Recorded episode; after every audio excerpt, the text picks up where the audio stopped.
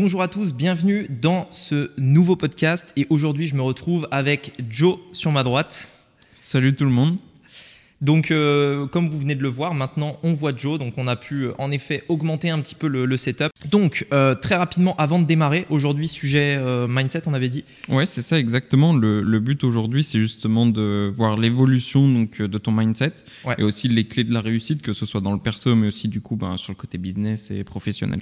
Voilà, nickel. Donc du coup, tu avais préparé euh, quelques questions. Mm. Et juste pour vous préciser, donc en gros, on a euh, donc comme vous avez pu le voir, j'ai vraiment envie de mettre beaucoup plus d'efforts dans le podcast.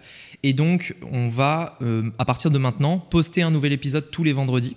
Donc format long, vidéo de ce genre. Il y aura des invités qui viendront prochainement. Je connais pas mal de personnes à Maurice, donc vous allez voir, il y aura des, des super personnes qui vont pouvoir venir participer au podcast, échanger sur plein de sujets, business, investissement, mindset, surtout. Hein, on va pas parler de la pluie du beau temps. Euh, mais euh, voilà. Donc aujourd'hui, mindset.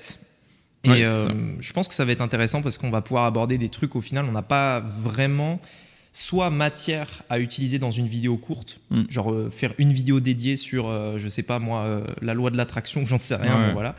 Et en plus de ça, c'est des sujets, je trouve qu'on parle très peu en réalité sur Internet parce qu'il y a au final assez peu de chaînes de développement personnel entre guillemets ou d'entrepreneurs qui vraiment parlent euh, en profondeur du mindset.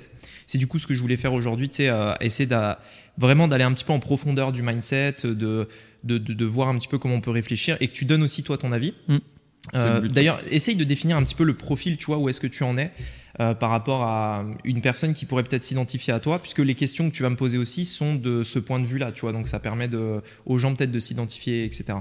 Ouais, c'est ça exactement. Le... Alors, bah, pour vous situer un petit peu où est-ce que je suis, euh, donc euh, j'ai rejoint l'équipe de Rémi il y a mmh. deux mois, ouais, quelque chose comme ça, un peu plus maintenant, ouais. Euh, tout simplement. J'ai eu deux trois expériences donc dans des business totalement différents, donc de sur j'ai créé donc du e-commerce à un moment. ça a pas marché pour plusieurs raisons et on reviendra dessus justement puisque c'est aussi lié à un mindset. Euh, ouais, c'est intéressant de voir euh, du coup le mindset euh, qui a fait que du coup tu t'as pas persévéré par exemple. Enfin, juste comprendre un petit peu ce qui s'est passé, etc. Exactement. Et après, il y a eu donc un autre business qui lui était donc dans du MLM, mmh. donc que j'ai suivi pendant un an et pareil après que j'ai quitté, mais on reviendra aussi sur ce sujet-là. Et donc aujourd'hui, je fais partie de l'équipe. Mmh. Et pareil, j'ai aussi les idées de me développer en perso sur différents sujets. Ok, bah nickel. Bah vas-y, du coup, je te laisse euh, lancer un petit peu le, podcast et les différents sujets. Business en ligne, investissement et mindset. Mon nom est Rémi Jupy et bienvenue dans Business Secrets.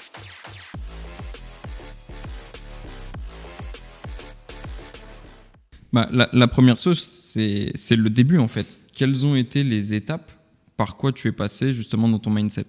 Est-ce qu'on peut définir donc ton mindset de début d'entrepreneur? Un milieu, un petit peu là où ça commence à monter, etc. Et après le mindset où justement tu es plus sur faire grandir son business, mais vraiment le développer et l'ouvrir. Euh, ouais, c'est intéressant euh, la question par rapport aux différentes étapes. En fait, je dirais, là, euh, ce qui me vient en tête tout de suite, c'est qu'il y a deux euh, phase vraiment que j'ai pu euh, vivre, c'est qu'au début, quand j'ai démarré, moi j'avais 18 euh, ans, donc pour l'anecdote, enfin toi tu la connais, mais mm. en gros, j'ai eu le bac. je suis jamais allé chercher mon diplôme de bac parce que à ce moment-là, enfin pendant la remise des diplômes, j'étais pas là. Puis au final, après, je me suis dit mais à quoi ça sert un diplôme? Donc j'y suis jamais allé. Donc j'ai eu mon bac, mais par contre tout de suite après, j'ai commencé à entreprendre avec mes parents, etc. Notamment au début. Et, et en fait, ma mentalité, donc ça a toujours, enfin depuis le début, c'est entrepreneur. Entreprendre, etc., vu que j'ai jamais vraiment été salarié. Et la mentalité au début, c'était vraiment ultra impatient. Au niveau mindset, si je peux vraiment le. Si je dois prendre un critère qui va me permettre de diviser en fait un petit peu les, phases en deux phases, la première, ce serait vraiment ultra impatient. La deuxième, beaucoup plus patient. Et hum, impatient dans le sens où j'avais absolument envie d'aller ultra vite, d'avoir des résultats euh, le plus rapidement possible quitte à faire des erreurs, quitte à faire n'importe quoi, quitte à ne pas écouter quelqu'un qui a plus d'expérience que moi, juste en fait pour tracer. Et aujourd'hui, avec le recul, je me rends compte que c'est cet état d'esprit-là de vouloir aller vite qui m'a fait aller lentement au début. Ok. Et, donc j'aimerais juste, avant d'aller un peu plus loin, euh, c'est de base, du coup, comme t'es pas allé chercher euh, le diplôme, parce que quelque part c'est la porte d'entrée pour euh, énormément de personnes, donc soit pour l'université, soit pour commencer un travail directement, ouais. c'est que t'avais pas de plan B au final, c'est que dans ta tête, tu avais qu'un plan A, et c'est ça aussi qui t'a permis de rester focus dessus ou pas? Ouais, c'est ça. En fait, le truc c'est que, c'est vrai, en plus, en y repensant, c'était un peu risqué parce que bah il y avait euh, euh, on, a, on a lancé une boîte de zéro avec mes parents. Donc c'est pas comme si j'allais euh, être salarié de la boîte de mon père mm. par exemple tu vois. non on va dans une boîte et on crée la boîte ensemble. Donc il n'y avait pas spécialement de certitude par rapport au fait que ça allait fonctionner ou pas. Donc sur ce plan là c'était un peu risqué. Et d'ailleurs aujourd'hui cette boîte n'existe plus parce que en fait, euh, au bout d'un ou deux ans, euh, peut-être trois ans, je me souviens plus. Les dates, euh, tu sais, j'ai toujours eu un peu de mal. Mais en fait, à partir de là, fin, du coup, cette société aujourd'hui n'existe plus parce que ben, les activités au final n'étaient pas si porteuses que ce qu'on pensait. Et on a dû chacun aller un petit peu à droite, à gauche. Donc mon frère vers ses activités, moi les miennes, etc. Et, et, du coup, au final, c'est vrai que quand cette société n'a pas fonctionné, au final, bah, il a fallu que je trouve une solution alternative. Et euh, vu que j'avais pas mon bac, et puis de toute façon, c'était juste euh, bah, pas possible, tu vois, genre, c'était même pas acceptable euh, d'aller être salarié, etc. Et donc, du coup, en fait, je me suis débrouillé et j'ai fait mon propre, mes propres activités à côté. Mais oui, je pense qu'en effet, le fait de me dire, bah, il n'y a, plan, a pas de plan B, en fait, c'est voilà le plan, voilà ce que je dois faire, je le fais, il faut que ça marche il n'y a pas de plan B en fait. C'est juste ça. Alors bien sûr, il y a des gens qui vont dire oui, mais toi c'était facile parce que tu étais jeune, parce qu'à l'époque tu n'avais pas d'enfants, etc. Et je suis d'accord dans le sens où il faut prendre des décisions qui sont quand même un minimum réfléchies, tu vois. Si j'avais euh, eu euh, beaucoup de charges sur les épaules, que ce soit des enfants, que ce soit un logement euh, qui coûte cher, etc., j'aurais peut-être fait différemment. J'aurais peut-être pris un travail qui ne nécessite pas d'avoir le bac, genre un travail pas forcément mmh. très valorisant ou quoi, mais un travail de base, tu vois qui n'a pas besoin d'études, et ensuite euh, juste pour avoir euh, de l'argent afin d'investir dans mon business. Mais euh, voilà, c'est pour moi, c'était vraiment les deux possibilités quand on était au lycée. C'était soit tu as le bac, enfin, tu as le bac et tu fais des études, etc., et tu deviens un bon mhm. salarié, soit tu es entrepreneur. Oui. Au final, bah, après, ça peut faire partie aussi de ton seul plan et le plan A. Tu as trouvé un travail pour vivre et justement de te dégager aussi du temps. Donc, euh, trouver un emploi qui a un intérêt en termes de temps, donc soit du mi-temps, ça peut permettre de, de, subvenir à toutes tes charges. Et mmh. euh, du coup, de développer ça, mais ça reste quand même ton plan A. En fait, c'est juste qu'il faut réussir à l'agencer avec ta situation actuelle. Bah, toi, c'est un petit peu ce que tu avais voulu faire en vrai, mmh. à, la base. Trouver un travail qui n'était pas forcément euh, celui que tu avais imaginé, puisqu'à la base, tu avais fait même médecine de mémoire. Ouais, j'avais commencé par médecine en sortie de bac. Qui fait que j'ai pas continué vu que je suis là. pour plusieurs raisons. Euh, après, j'ai fait fac de physique-chimie, puisque j'aimais la science, j'adorais la science, j'aime toujours la science d'ailleurs. Mm. Euh, mais j'ai pas trouvé ce que je voulais faire dedans. Après, je me suis rabattu donc, sur un, le commerce, où j'ai fait un BTS donc, euh, pendant deux ans. Et c'est là que j'ai commencé à lancer mon premier euh, donc, business donc, dans le e-commerce. Ouais. Et après, après ça, donc euh, j'ai eu une opération euh, des croisés euh, qui a duré un peu longtemps. j'ai repris justement dans du MLM. Mmh. tu vois, je trouve que ça illustre un bon point qui est vrai pour tout le monde, c'est que bien souvent les gens pensent qu'un entrepreneur, il se lance, il sait exactement ce qu'il mmh. doit faire. Tu vois, genre il a l'idée, l'idée en fait, enfin l'offre, il a l'idée qu'il doit mettre en place, il connaît son plan, ça y est, c'est bon, il se lance. Mais dans la réalité, en fait, on est tous pareils personne ne sait vraiment ce qu'il doit faire. Hmm. C'est juste, en fait, par contre, tu fais. en fait, la, plupart des gens, en réalité, c'est pas. Euh, enfin, la différence entre le gars qui va réussir et le gars qui va échouer, c'est pas que le mec qui réussit, il sait particulièrement ce qu'il fait ou qu'il est plus intelligent. C'est juste qu'il le fait, en fait, tout simplement. Et que si tu ne le fais pas, tu as 100% de chance de pas réussir. Ah bah oui, c'est clair. Sans ça, ça je l'ai remarqué euh, directement, tu vois, euh, pendant le BTS, parce que du coup, c'est, j'étais dans un BTS. Euh, il y avait plusieurs personnes d'ailleurs qui commençaient à entreprendre aussi dans ce BTS à ce moment-là, et énormément d'autres personnes en parlaient, mais faisaient rien du tout. Et du coup, ces personnes-là, vu qu'on a, j'ai gardé des contacts avec certaines personnes, etc. Bah, elles sont toujours dans ce schéma-là, tu vois, de ah mais ce serait cool de faire ça, j'ai eu cette idée-là, elle peut être grave sympa, mais au final il la lance pas, tu vois. Alors que mm. quand euh, j'ai dit donc euh, que j'allais commencer le e-commerce, Enfin, en fait, je l'ai fait avant d'en parler, même à la base. Tu vois, j'ai commencé à le Ouais, faire avant d'en parler. Et après, quand je commençais à en parler, parce qu'en fait, c'est un truc, tu sais, ça te prend, euh, quoi qu'il arrive. Tu fais ça parce que t'aimes faire ça. Et, et à ce moment-là, du coup, quand tu commences à en parler un petit peu, tous les gens autour de toi, ils savent pas comment te répondre. Je sais pas si tu vois ce que je veux dire, mais tu restes enfermé dans cette image un peu. C'est-à-dire, euh, ils, ils ne comprennent pas ou ils essayent pas de comprendre ou... Ben, alors, ils essayent de comprendre, mais ils le, ils le voient pas comme toi tu le vois. Parce qu'en fait, toi, tu t'es lancé en mode, euh, ben, de toute façon, je vais essayer. euh, Qu'est-ce que j'ai à perdre Tu vois, j'avais la chance de faire un BTS en alternance, donc d'avoir des revenus. J'avais Ouais. un petit logement étudiant, donc euh, je pouvais me le payer grâce à mes revenus. En plus, j'étais un peu plus âgé vu que j'avais fait des choses, donc ta rémunération est différente. Donc, Ouais. enfin, j'avais une somme suffisante pour faire les choses, quoi. Et, euh, et du coup, elles, elles avaient peur pour moi, tu vois. Mm. C'est normal en fait. C'est normal parce que déjà ils savent pas de quoi ils parlent. Mm. La plupart des gens, si tu demandes l'avis à un mec qui a pas d'expérience dans le domaine que tu veux développer, euh, de base il, sa- il sera soit sceptique, soit il aura peur s'il tient à toi par exemple. Mm. Et, euh, et donc ça, déjà oui, c'est clair. Le deuxième point, c'est que en fait, pour moi, c'est ça n'a aucun intérêt de discuter de quoi que ce soit avec quelqu'un si tu n'as pas les résultats pour prouver ce que tu appuies. Mais toi, pas euh, Mm. quelqu'un d'autre. Parce que tu peux aller voir quelqu'un en disant Mais regarde, je fais du e-commerce, il y a telle personne qui a des résultats, euh, pour moi aussi ça peut fonctionner, etc. Mais ça, en fait, ça marche pas. Alors que si juste tu ne parles pas, mais tu montres, genre, t'es pas obligé d'en parler en fait. Ouais. Juste, les gens voient que ça Mm. marche, tu vois. C'est ça euh, où il y a plus de débat en réalité. Oui, je suis d'accord. C'est c'est même au-delà du débat parce que hum, quand tu te lances tes thèmes, bah justement, c'est c'est un sujet qu'on abordera, hein, que, que j'aimerais qu'on aborde. C'est la somme des personnes que tu côtoies. Ouais. Et tu vois, ces personnes-là te changent, mais tu changes aussi ces personnes-là. Et donc, en fait, c'est dans cette idée-là, tu vois, d'améliorer tout le monde que du coup, tu en discutes un petit peu. Ouais, mais est-ce que vraiment, au début, tu te lances pour aider les autres? Non, non, mais je vois ce que tu veux dire. Voilà. Et c'est- Et c'est vrai que bah, de toute façon, tu ne peux pas en réalité le faire. non, mais tu peux simplement. pas. Et puis, de toute façon, tu vas perdre ton temps. Ouais. Parce que les mecs, en fait, regarde, si t'as pas vraiment le, le résultat pour appuyer ce que tu euh, veux faire, ce que tu montres, etc., euh, ils ont aucune raison de te suivre. Moi, personnellement, je le suivrai pas, la personne, tu Mm. vois. Et puis, en plus de ça, euh, ils vont pas comprendre, ils vont remettre en question, etc. Donc, pour moi, ça a pas vraiment de sens. Je pense que, en effet, si on veut inspirer des gens, si par exemple c'est le moteur, imaginons, enfin pour n'importe quelle raison, je pense qu'il faut faire jusqu'à ce que tu aies vraiment les résultats pour que ce soit eux qui te demandent.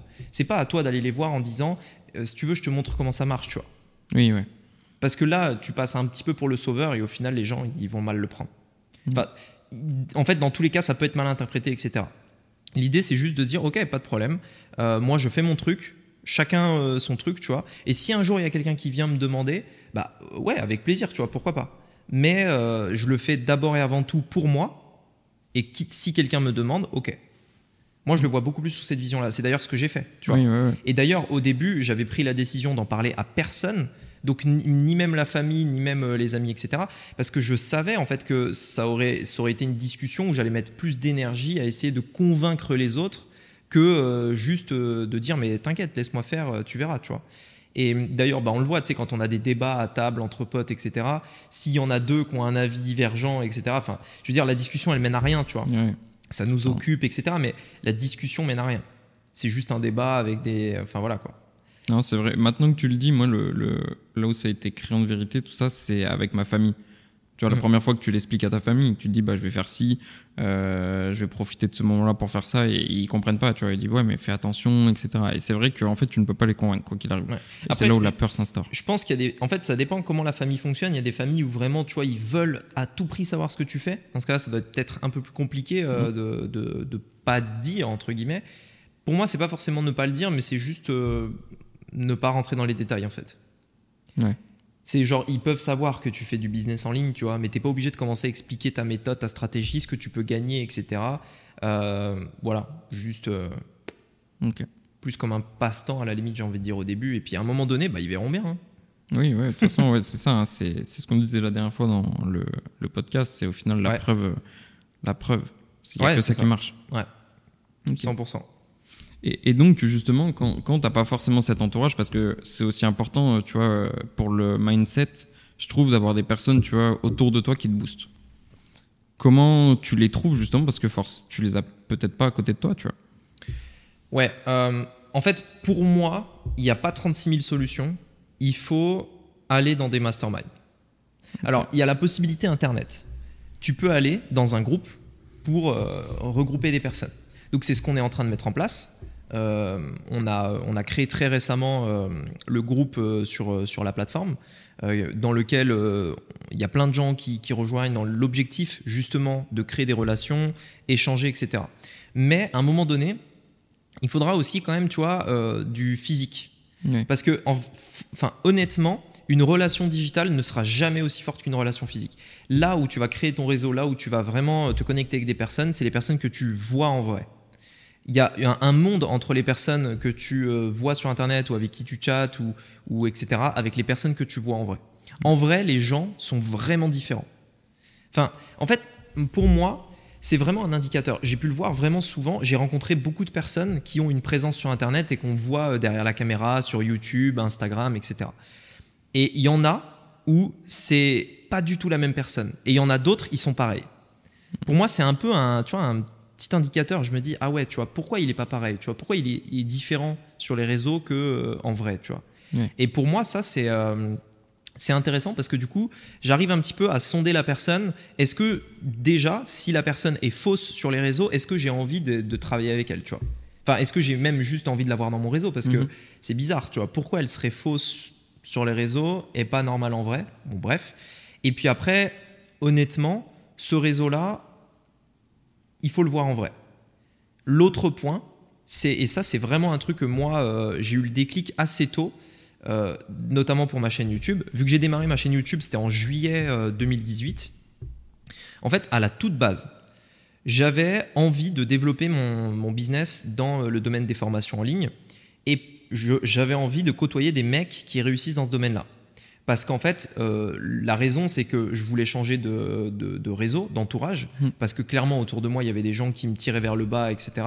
Et donc, il fallait que je rencontre des personnes qui me tirent vers le haut, avoir des discussions. Quand tu vas au restaurant, t'as pas envie de parler du dernier manga ou de, je sais, j'en sais rien, de GTA, tu vois. Hmm à un moment donné, tu as envie de, passer au niveau supérieur et quand tu es au restaurant, tu veux parler, je sais pas, de, business, de, stratégie, d'idées, etc. Quand tu vas avec quelqu'un au restaurant. Pareil quand tu invites des amis euh, chez toi, etc. Et moi, je me suis dit, putain, c'est chiant parce que, ok, dans mon business, c'est intéressant, on parle de plein de choses, mais le soir, quand on va au resto, quand on fait des soirées, etc., c'est tout le temps des discussions euh, trop simples, tu vois, mmh. trop bateau, trop qui servent à rien et qui me font perdre mon temps, tu vois. Alors que je pourrais allier euh, idées euh, et, réflexion avec le plaisir. Et donc là, je me suis dit, ok, comment je vais pouvoir faire ça pour me créer vraiment, et c'était vraiment mon but à la base, un groupe de potes. C'était vraiment comment je fais pour non pas avoir un réseau, parce que le réseau, ok, mais moi j'aime pas trop ce terme, parce que quand on parle de réseau, tu as l'impression que le mec, il est là juste par intérêt, tu vois. Genre, je vais développer mon réseau, je vais donner des cartes, machin, mais tu as l'impression que le gars, il est juste là pour vendre son truc, euh, avoir des contacts, etc. Non, moi, ce que je voulais vraiment à la base, c'était des potes. Exactement comme on a fait avec Lionel, enfin, comme j'ai mm. fait avec Lionel, que je t'ai fait euh, rencontrer, qui est à Maurice et qui est un pote, tu vois. On n'est pas là en mode, bah tiens, je te donne ma carte, si tu as besoin de moi, tu m'appelles, si tu as un contact qui est intéressé, tu me l'envoies, tu vois. Non, c'est pas ça, on s'en fout en fait. Mm. On se donne les contacts gratos, euh, on s'entraide, on s'appelle, enfin voilà, tu vois. C'est des potes que je voulais créer. Et ça, j'avais besoin de, trouver ces personnes-là. Mais pas, du coup, n'importe qui. des mecs, donc des potes, mais des mecs qui ont quand même du bagage, tu vois, un mec qui a quand même un peu de résultats, parce que sinon, bah, on retourne au même problème. Le gars euh, a, zéro expérience, donc il va rien m'apprendre, donc, donc en fait, on va pas s'entraider mutuellement, donc voilà. Et je me suis dit, ok, comment je vais pouvoir faire ça pour atteindre des mecs qui ont un certain niveau, les amener dans mon entourage, devenir potes, etc.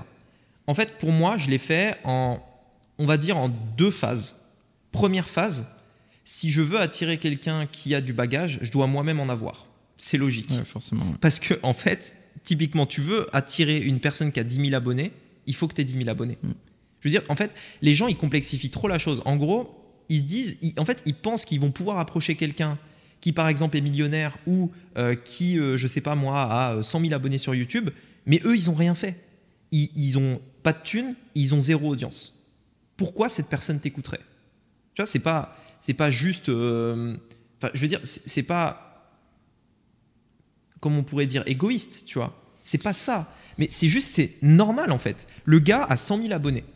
pourquoi il t'écouterait toi? T'es un Mm. mec parmi 10 000 qui lui envoie un message tous les jours, tu vois. Ouais, bien sûr. Donc, pourquoi il t'écouterait toi? Donc l'idée, c'est que moi, j'avais conscience de ça, je voulais toucher des personnes dans mon domaine. Dans mon domaine, la plupart ont des audiences.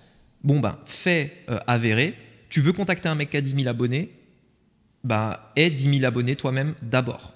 Mm. C'est simple. Si tu as 10 000 abonnés, t'envoies un message au gars, il te répond tout de suite. C'est très facile en réalité.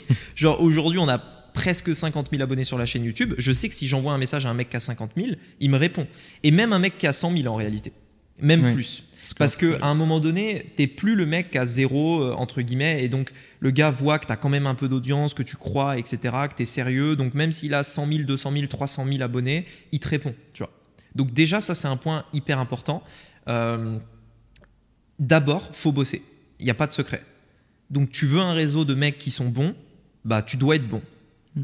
Et quand tu seras bon, à ce moment-là, tu auras un réseau de mecs bons comme toi, et ensemble, vous allez devenir encore meilleurs. Tu vois? Donc ça, c'est pour moi le, le, le premier point. Et le deuxième point, c'est qu'à un moment donné, il faut être ultra désintéressé. Mais vraiment ultra désintéressé. C'est-à-dire que tu as 10 000 abonnés, tu veux approcher une personne qui a 10 000 abonnés, certes. Si tu le fais pour faire un croisement d'audience, faire du business, du machin, ça va pas marcher.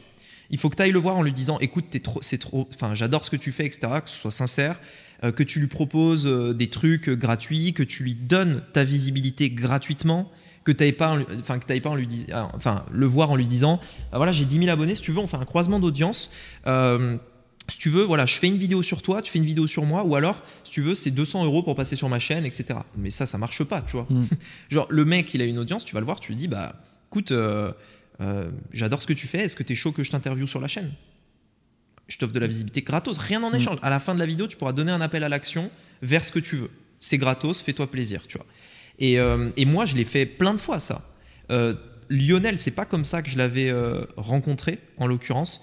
C'était dans un événement, etc. Mais si on me pose des questions, si, enfin, si quelqu'un me voit en vrai et qui me pose des questions assez précises, qu'il me demande de la valeur, etc., je, le, je dirai tout le temps les choses vraies, transparentes. Je vais pas faire le mec, euh, bah, attends, j'ai une formation, euh, voilà, tu vois. Non, je dis, tu vois, j'apporte de la Mm. valeur euh, gratuitement, etc. Et, et ça, je l'ai fait avec plein de mecs, tu vois. Par exemple, bah, récemment, par exemple, j'ai une histoire récente à propos de ça. Il y a Cédric Anissette qui m'envoie un message sur Instagram pour me proposer d'intervenir dans un. Il a, il a un mastermind digital, qui est, qui est pas que digital d'ailleurs, je crois qu'ils font des rencontres euh, en physique, etc. Et euh, ils ont euh, différents piliers, ils ont immobilier, ils ont bourse, je crois, de mémoire, business en ligne, etc. Et vu que vu qu'il est à Maurice, que je suis à Maurice, etc. Je pense qu'il s'est dit bon, ça peut être cool, tu vois, il fait du business en ligne, voilà. Il m'a envoyé un message pour faire une, une intervention dans son mastermind sur Zoom, etc. avec les membres. Et, et moi j'ai dit bah vas-y, tu vois, banco. J'ai préparé des slides, j'ai fait ma présentation, une heure et demie, deux heures, je sais plus. J'ai répondu à toutes les questions. Et après, j'ai fait tenez, voilà, euh, le, voilà le truc, voilà les slides, faites-vous plaisir, kiffez. Et j'ai apporté un maximum de valeur. J'ai essayé d'apporter le plus de valeur possible. Et c'est tout. Et après ça, je suis pas allé le voir en lui disant euh, alors du coup, Cédric, t'en as pensé quoi, tu vois Mm. Non, je m'en fous, tu vois. Genre, si ça lui a plu, il reviendra peut-être. On n'en sait rien. Je m'en fous. Je le fais désintéressé. Genre, moi, je sais que euh, ça peut lui apporter de la valeur, tant mieux, tu vois. Je lui apporte de la valeur. Et puis on verra plus tard. Ouais, c'est la création de liens au final avant tout. C'est ça. C'est tu crées du lien et après tu vois ce que ça donne. En fonction aussi des atomes crochus, ça ira sur Bah de ouais. nouvelles choses, d'autres projets. C'est ça. Et, Et je pense que, surtout quand on quitte le lycée, euh, au lycée, c'est très facile de se faire des potes. Et d'ailleurs, je pense que les vrais, les vrais, vrais potes, ils datent plus ou moins de cette période-là. Mm. J'ai rarement vu un groupe de potes, ça peut arriver, hein, mais j'ai rarement vu un groupe de potes qui a des liens aussi forts quand le mec, tu l'as rencontré au taf ou voilà. Généralement, les vrais amis, c'est les amis d'enfance, tu vois. Mhm. Et, euh, et quand tu, du coup, tu, tu vieillis, entre guillemets, quand tu commences à avoir, je sais pas, euh, 30 ans, etc., rencontrer des personnes devient plus difficile parce que c'est pas des amis d'enfance, en fait. Et c'est vrai que si le mec, il paraît tout de suite ultra désintéressé, euh, il est juste là pour euh, juste partager, kiffer, etc., créer des relations, il n'y a aucun, euh, aucune intention derrière la tête, c'est en fait, tu es différent de base. Et donc, c'est comme ça que tu peux créer des vrais potes. Ouais, je suis d'accord. Et, et pour moi, ça peut paraître contre-intuitif, mais c'est en te créant des potes que tu vas faire le plus de business et pas en, pas en essayant de trouver des clients à tout prix quand tu veux faire cette partie-là. Et donc pour, enfin, pour répondre à ta question qui était comment on crée ce réseau de gens autour de toi, etc. Pour moi, c'est ça. Et typiquement, euh, enfin, ça nous a permis de faire des trucs de fou. Euh, cet état d'esprit que j'ai depuis le début nous a permis de, faire des trucs de fou. Par exemple, quand on est arrivé à Maurice, le lendemain où j'arrive, on est invité à un anniversaire avec des dizaines d'entrepreneurs, etc. même principe, là-bas, je rencontre Guillaume, euh, on fait une chicha ensemble, etc. Et puis du coup, on devient potes. Maintenant, on va au paddle régulièrement, etc. Euh, ensuite, euh, quand on était allé en Thaïlande, on a rencontré un groupe d'entrepreneurs. Mais pourquoi? Parce que j'avais fait ça avec un d'entre eux avant. Je lui avais apporté de la valeur, etc. Et puis du coup, quand on y est allé, j'ai envoyé un message et hop, direct, on s'est retrouvés, etc. Donc en fait, ça marche comme ça. Enfin, pour moi, il n'y a pas d'autre secret, tu vois. Et il faut juste être ultra désintéressé et avant bosser. Donc pour moi, c'est travailler dans l'ombre. Et une fois que tu as un truc à mettre sur la table, là, tu donnes. Parce que ce que la plupart des gens oublient quand ils disent mais donner, donner, donner avant de recevoir, tu vois. Il y a mm. plein de gens qui disent ça. Oui, mais euh, enfin, ça servira à rien si tu personne. Oui, il faut, faut, avoir une légitimité quelque part pour intéresser une autre personne. Ouais, c'est ça. Même si on dit qu'il ne faut pas attendre de se sentir légitime pour se lancer, c'est vrai dans certains domaines, mais dans les relations humaines et dans un niveau, un cadre au final, tu es obligé d'avoir cette légitimité-là, sinon tu peux pas en fait entrer dans ce cadre-là. Bah, en fait, si tu veux, il faut...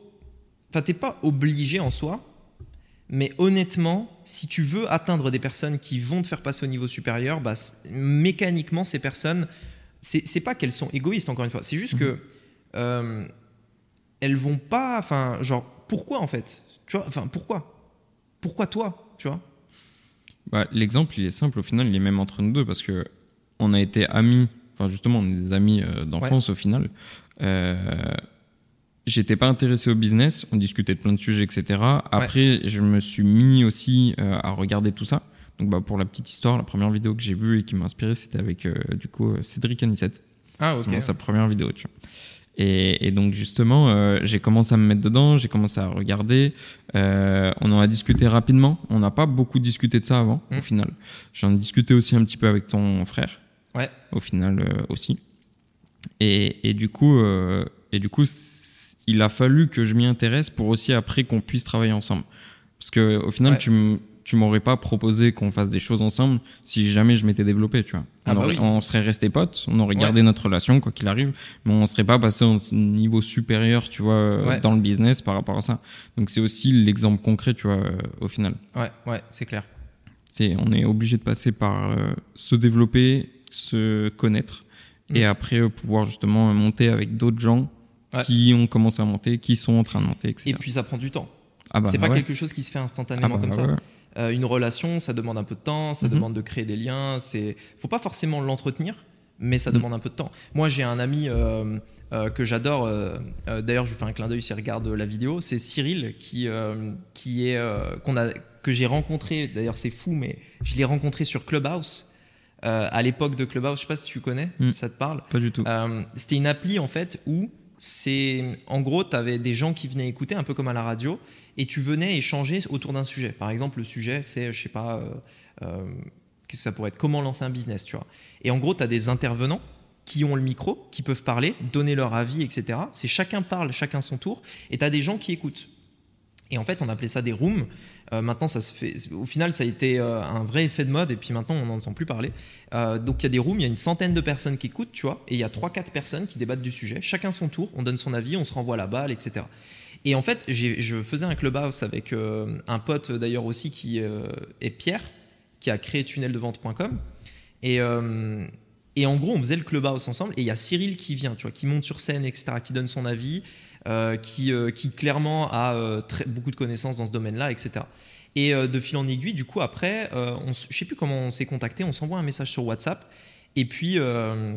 Et puis après, du coup, quand on est passé à Dubaï, vu qu'il habitait à Dubaï à l'époque, maintenant il est en Thaïlande, quand on, habite euh, quand on est allé à Dubaï, j'ai envoyé un message, on s'est vu, etc. Et puis au final, maintenant, on garde grave des relations. Enfin, c'est euh, cool, tu vois. C'est euh, ouais, c'est top. Ok. Et, donc, du coup, pour revenir sur un peu d'autres sujets, parce qu'on a parlé beaucoup de ce sujet-là, mais qui est très intéressant, est-ce qu'il y a des lectures qui t'ont permis aussi de passer au niveau supérieur? Justement sur l'autre phase, la deuxième phase.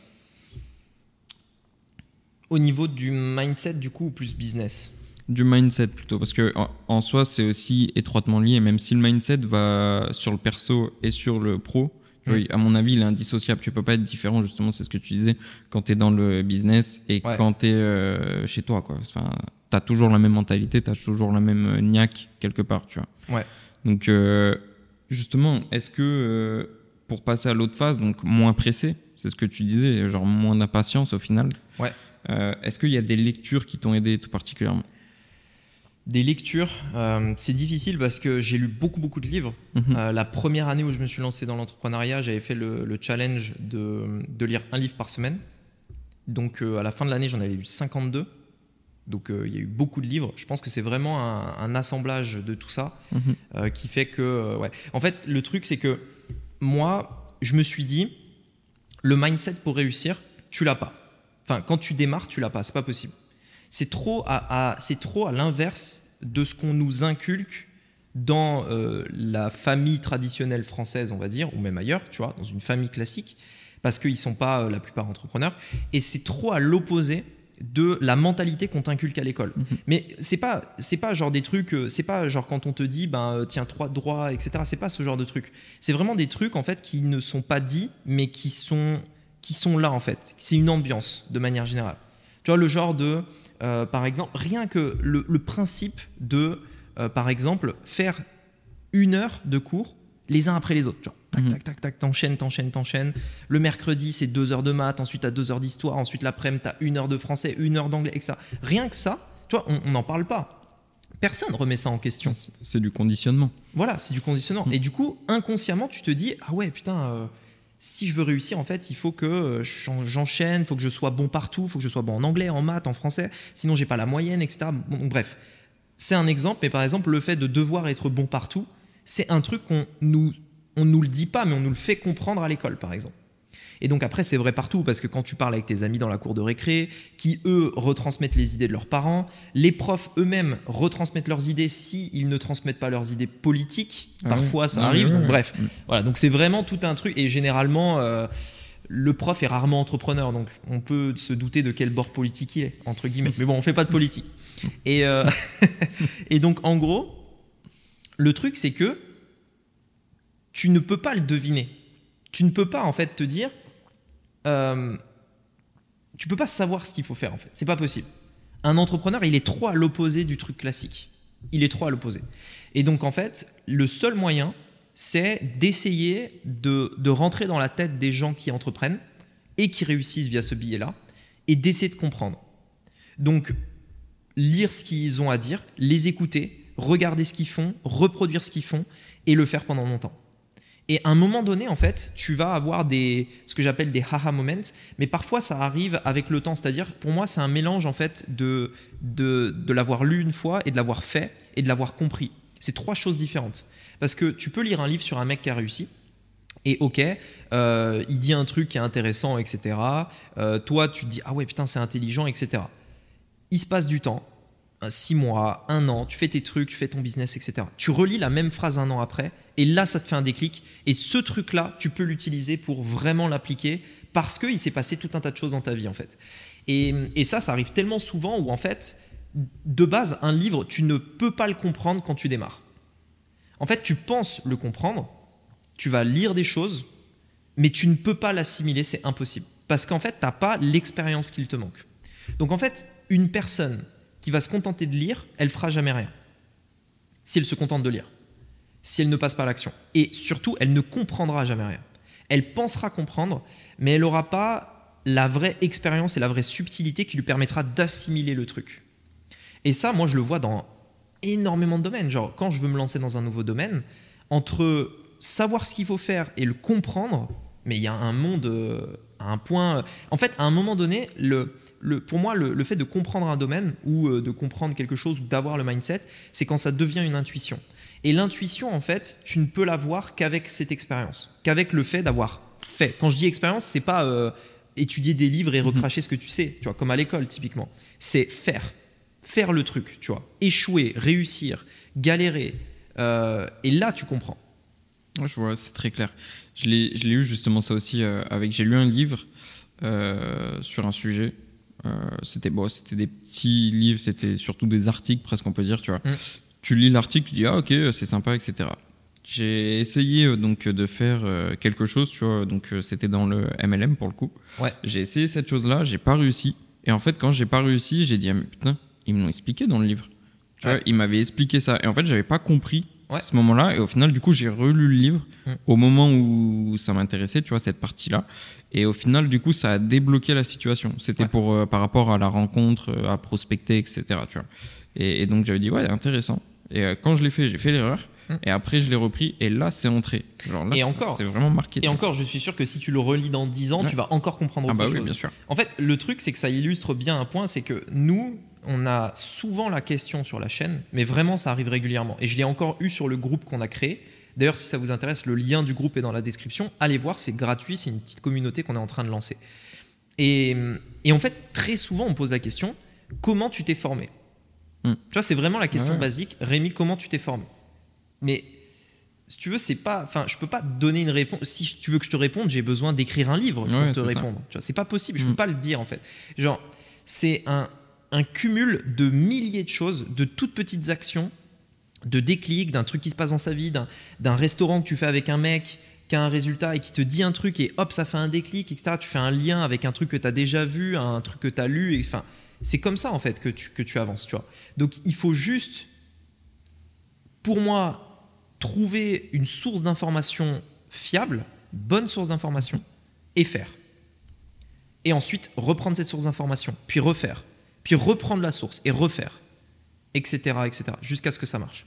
Parce que tant que ça n'a pas marché, ça ne veut pas dire que la source d'information est mauvaise. Ça veut dire que tu n'as juste peut-être pas compris ce qu'il fallait faire. Ou peut-être que tu n'as pas eu le déclic au bon endroit, le truc qui te manque. Et, euh, et c'est pour ça qu'il y a souvent des gens, pareil, vu que je propose un accompagnement pour développer du business en ligne, tu vois, il y a souvent des mecs euh, qui viennent en disant mais euh, euh, est-ce que tu me garantis de réussir, etc. Enfin, c'est le truc Mmh. classique, Ouais, tu vois. pour moi déjà de base, si tu viens avec une en, en voulant garantir de réussir, qu'est-ce qui me permet moi déjà que toi tu vas réussir, tu vois? Parce que moi, si je fais rentrer quelqu'un, je veux qu'il fonctionne le gars. Enfin, je veux qu'il fonctionne. Enfin, la fille, le gars, peu importe. Je veux que ça marche son business. Mhm. Ça n'a pas de sens sinon. Donc si le mec il me vient en me dire mais tu me garantis de réussir, mais attends pourquoi tu me poses cette question? T'es pas sûr toi-même de réussir déjà de base? Pourquoi je devrais t'accepter? Tu vois, de, de base. Remettons les points sur les i, tu vois. Donc ça c'est le premier point, euh, qui est le bah, la confiance que la personne va pouvoir avoir en elle. Et puis euh, après du coup je sais plus où est-ce que où, est- où est-ce que j'allais. Ça rejoint Mais- un peu le mindset parce que du coup, c'est un mindset qui est dans le côté avoir peur de perdre plutôt que justement Ouais, qu'est-ce que que tu pourrais voilà exactement. Et, et donc forcément euh, forcément ça joue parce que toi tu sais où tu peux les emmener. Tu vois tu le vois. Ils l'ont pas forcément vu mais du coup ils ont peut-être des étapes à acquérir des choses à voir avant. C'est ce qu'on disait avant de contacter quelqu'un qui fait 50 000 tu vois tu dois avoir le mindset pour euh, par exemple justement euh, te lancer dans une formation dans un accompagnement être prêt à revoir les choses. En fait, le mindset, tu peux te le construire avec le temps. Et de toute façon, il va se construire Oui. avec le temps. Il y a un truc en revanche qu'il faut avoir à tout prix dès le départ, c'est la persévérance et, euh, et euh, le fait d'avoir une vision long terme. Ça, il faut l'avoir dès le départ, c'est obligatoire. Et- Sans ça, c'est impossible. tu penses pas qu'on peut l'acquérir ça? Je pense que c'est très difficile pour moi de répondre à cette question parce qu'en fait, c'est un truc que j'ai toujours eu. Euh, sans savoir pourquoi, j'étais persévérant. Je suis persévérant. Bah moi justement non. Enfin Et à la base tu vois non. Et donc, je pense que si tu l'as, c'est bien. Si tu l'as pas, je pense qu'il faut l'apprendre. Tu es obligé. Ouais. Et avant de te lancer dans l'entrepreneuriat, travaille ta persévérance Mm. parce que tu vas te rétamer. Ah ouais mais c'est clair. C'est obligatoire. Bah justement c'est la première chose. Alors par contre je l'ai compris plutôt vite. Tu vois. J'ai réussi à le comprendre plutôt vite mais au début je l'avais pas du tout. Euh, Un peu comme la procrastination tu vois ça a été un gros truc et moi j'ai travaillé sur ces deux choses là avant tout. Et, et pour le coup justement euh, la persévérance à mon sens tu peux l'acquérir puisque aujourd'hui je pense être persévérant tu vois. Ouais. Mais euh, mais je l'avais vraiment pas, tu vois. Je faisais un truc, je disais ça marche pas, bah, c'est que c'est pas le bon truc, tu vois. C'est Alors- qu'il doit y avoir un autre truc. Je vais quand même préciser un truc. Il y a une différence entre la persévérance sans résultat et la persévérance avec un, avec un truc qui tombe quoi qu'il arrive. C'est pas pareil. Oui. Genre, est-ce que tu viens de dire du coup que tu étais persévérant Mhm. Est-ce que si demain tu lances un business où tu sais que ça va rien te rapporter pendant deux ans, tu vas être persévérant Ça dépend de l'horizon. Parce que tu peux être persévérant en tant que salarié, entre guillemets, par exemple. Tu vois, genre, la personne te dit, OK, tu as un, un travail qui est long à faire. Tu vois, il faut, par exemple, que j'en sais rien, tu montes une vidéo, tu es monteur, et cette vidéo, elle va te prendre trois semaines. Parce que c'est pas une vidéo, en fait, c'est un film. Voilà. Ouais, ok. Donc on te dit, même pas trois semaines, six mois. Tu vois, Mm. Pour monter le film, c'est ton travail, machin, c'est important pour la société, etc. Tu vas être persévérant parce que c'est long de faire ça. Pendant six mois, etc. faut être persévérant pour faire ça. Mm. Mais t'es salarié, t'es payé à la fin du mois. Donc tu peux être persévérant. Tout le monde peut être persévérant dans ces conditions-là. Il n'y a pas de risque, il n'y a pas de, il y a pas d'enjeu, il n'y a pas de, il y a pas de crainte, il n'y a pas de d'incertitude, il n'y il a pas de problème en fait. T'es payé, tu fais ton truc, tu vois. Mm. Par contre, si je te dis, vas-y, fais un truc pendant six mois là. Mais par contre, honnêtement, est-ce que ça va marcher? J'en sais rien. Fais-le, on verra. Et puis je te paye pas parce que j'ai pas de quoi te payer, tu vois. Donc tu le fais. Et dans six mois, on verra. Et si ça marche, peut-être dans six mois, tu auras peut-être un peu d'argent. Combien, je peux pas te le dire. Ça peut être beaucoup, ça peut être rien. Donc voilà, persévère. Ça dépend de l'horizon, au final. Parce que tu vois, si. Mais euh, là, je t'en donne un. Mais l'horizon, tu mois. peux jamais le savoir. Ouais, tu ok. peux jamais le savoir. Quand tu te lances dans l'entrepreneuriat, ok, je me lance, là, je, la- je lance un business. Bah, quand est-ce que ça va marcher? Il y a personne qui te dit, bah, dans six mois, ça marche, tu vois. Ouais. Tu Ouais, le sais pas. du coup, tu le lances. Inconnu. Tu vois, tu le fais pendant six mois. Moi, j'irai jusqu'aux six mois. Par exemple, si la deadline, tu vois, c'est six mois, et après les six mois, euh, quand c'est fait, parce que du coup, tu vois, on parle d'une tâche, là, dans ce cas-là. Ouais. Si la tâche est finie, qu'elle est faite, et que du coup, bah, elle est censée être en théorie euh, bien faite au bout des six mois, donc c'est une chose à En finir. théorie, ouais. Ouais. Oui, après, ouais, Ouais, c'est toujours si, ça. Et si, voilà, Mais- tu t'es fixé une deadline, tu t'es lancé, tu as six mois pour te lancer, et à la fin des six mois, il y a rien. Qu'est-ce que tu fais? Il y a rien. C'est pas fini ou ça ne Il y a- rapporte rien? Il y a zéro résultat. En gros, tu avais des attentes, Ouais. tu es loin de tes attentes. Peu importe ce que c'est. Ton niveau d'avancement, les résultats que tu pensais avoir, euh, ton niveau de bonheur, peu importe le critère que tu t'étais fixé, tu es loin de ton résultat que tu souhaitais. Bah, j'analyse. Il faut que je sache pourquoi euh, j'en suis là, tu vois. Alors déjà, si tu analyses, c'est que tu fais partie de 0,1% des gens. La plupart des gens n'analysent pas. La plupart des gens, à l'issue de, ce- de cette période, Ouais. ils font juste Un constat. putain, ça fait chier, euh, vas-y, ça marche pas, c'est de la faute à lui, il m'avait pas dit ça, etc. Donc le pire truc à faire, remettre la faute sur les autres, ou alors juste se dire, euh, putain, bon allez, vas-y, c'est trop dur, j'arrête, tu vois. Ou alors je relance un autre truc qui paraît plus facile, un objet brillant, tu vois. Ouais, oui. Oh, comme par hasard, il y a une pub YouTube qui tombe et ce mec-là me donne la solution, tu vois. Mm. Et pendant six mois, ils font un truc, puis du coup, ça marche pas aussi vite que ce qu'ils pensaient, etc. En fait, le vrai problème, c'est que la plupart des gens ont une vision trop court terme. C'est ça le vrai problème. Parce que là, tu viens de me dire six mois. Mais si je te dis cinq ans, le truc, c'est qu'en cinq ans, c'est presque sûr que ça marche. Mm. Si tu es un mec qui passe à l'action et euh, qui se remet un minimum en question, c'est-à-dire que ben, il faut quand même euh, que tu écoutes les autres, que tu te formes, que juste tu sois un bon mec en business. Comme dit, je crois que c'est Cédric Anissette qui disait Soyez pas un trou du cul en business, tu vois. Mm. Je crois que c'est lui qui dit Ouais, ça, c'est vrai. ouais. il me semble. Lui. Mais c'est ça, tu vois. Le trou du cul, c'est quoi? C'est le mec qui se dit déjà, ben moi, je vais réussir en un mois. Si en un mois, il n'a pas réussi, bah, soit il trouve un autre truc qui veut encore réussir en un mois, donc déjà, le mec apprend pas Mm. du premier Ouais. truc, genre, euh, voilà. Il se redit, bah vas-y, si, ça a ça, ça n'a pas marché en un mois, je peux peut-être faire ça en un mois. Si ça, ça marche pas, bah, je pourrais peut-être faire ça en un mois. Donc déjà, de base, il y a un problème, tu vois.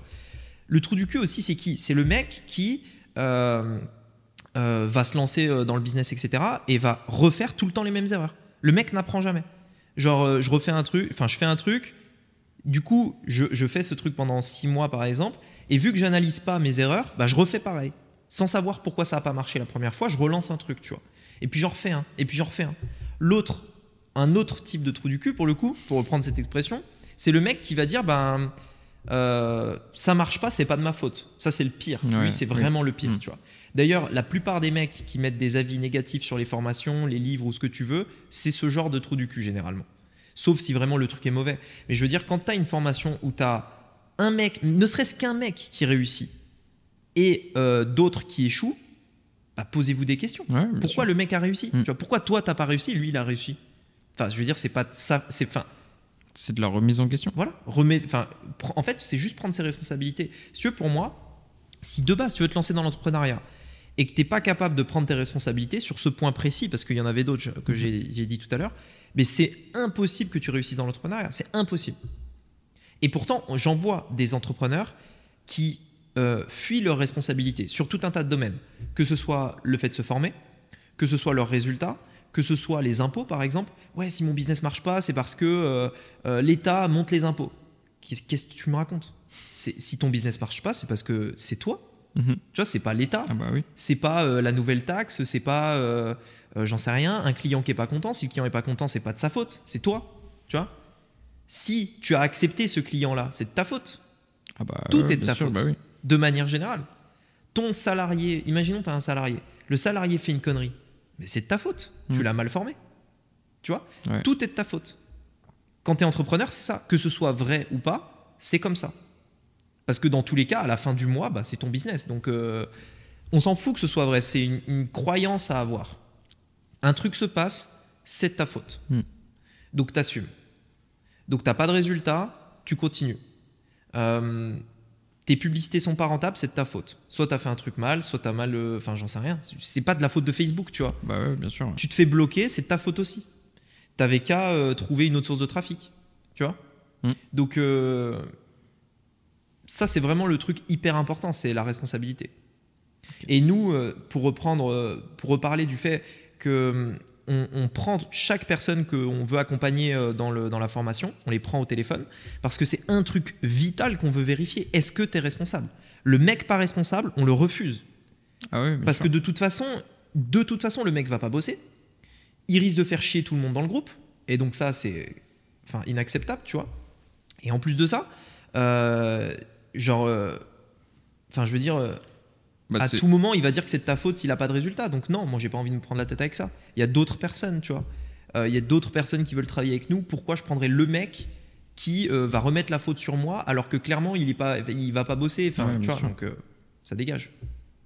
Ouais, bien sûr. Bah, de toute façon, c'est aussi choisir au final les entrepreneurs avec qui tu travailles, mais justement, tu veux choisir aussi par rapport au mindset. C'est pas forcément Ah, mais au résultat. en le fait, mindset est la priorité. mindset, tu vois. Ah mais le mindset est la priorité. Quand on choisit les personnes qu'on accompagne, c'est le mindset, bien 100%. sûr. Parce qu'en fait, si tu veux apporter des résultats à quelqu'un qui a le bon mindset, c'est possible. Mhm. C'est largement faisable. Il suffit juste qu'il applique les méthodes, qu'il suive le process, etc.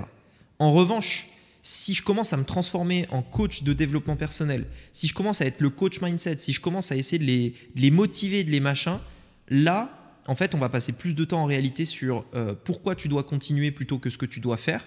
Et donc, on perd notre temps. Ouais, c'est pas le but. On perd notre temps. Et puis, euh, en plus, il y a des gens qui se remettront jamais en question. Il y a des gens, je suis désolé, ils ont un mindset éclaté. Tu, peux, tu ne peux rien faire. Tu ne peux rien faire. Ils n'ont pas le bon mindset. Et ils ne veulent pas changer. Donc, le mec a pas le bon mindset. Il veut pas se remettre en question. Il veut pas changer. Quoi que tu dises, tu lui mets des faits avérés sous les yeux. Tu lui montres qu'il a tort. Non, c'est de ta faute. Bon, bah écoute, vas-y. Tu sais quoi je... Pourquoi. C'est ce qu'on appelle une personne dogmatique. C'est les personnes qui sont bornées. Tu vois, Mhm. Tu peux pas discuter avec eux. Alors, moi, j'ai toujours eu énormément de mal avec ça parce que une personne qui voit noir ou blanc, pour moi, il y a un truc qui va pas déjà. Rien n'est noir ou blanc, c'est gris tout le temps. Mhm. Tout le temps. Il y a toujours des nuances. Dans n'importe quelle situation. Il y a toujours des nuances à avoir. Et le mec qui voit noir ou blanc, déjà, c'est Ouais, mal barré. Tu vois, sur- Ouais, non, mais oui. En tout cas, on va pas s'entendre. Ouais, non, mais c'est, clair, je, je vois tout à fait. Mais, euh, mais du coup, le développement personnel, donc il faut l'acquérir euh, soi-même de son côté. Il faut aussi le vouloir changer. Du coup, c'est ce que tu dis. C'est, il faut que tu veuilles changer avant même de, de lancer quelque chose, parce que sinon, c'est, c'est impossible. Tu vas pas pouvoir faire un business sans changer ça d'abord. Et tu vas même pas pouvoir communiquer avec des gens qui peuvent t'aider tant que tu n'as pas changé- ça au final. Ouais, parce que pour Ça. communiquer avec des gens Bah qui vont ouais. t'aider, il faut que tu aies des résultats, comme on l'a dit tout à l'heure. Mhm. Et pour avoir des résultats, il faut avoir le bon mindset. Mhm. Donc, euh, ouais. C'est, ouais, un cercle vicieux. Mais le mindset est, est- est essentiel, est vraiment trop clé, essentiel. Il y a trop de gens qui le sous-estiment. Ouais, c'est, bah, même la clé au final. Ouais. Enfin, pour moi, c'est ce qui te permettra de débloquer tout le reste. Du coup.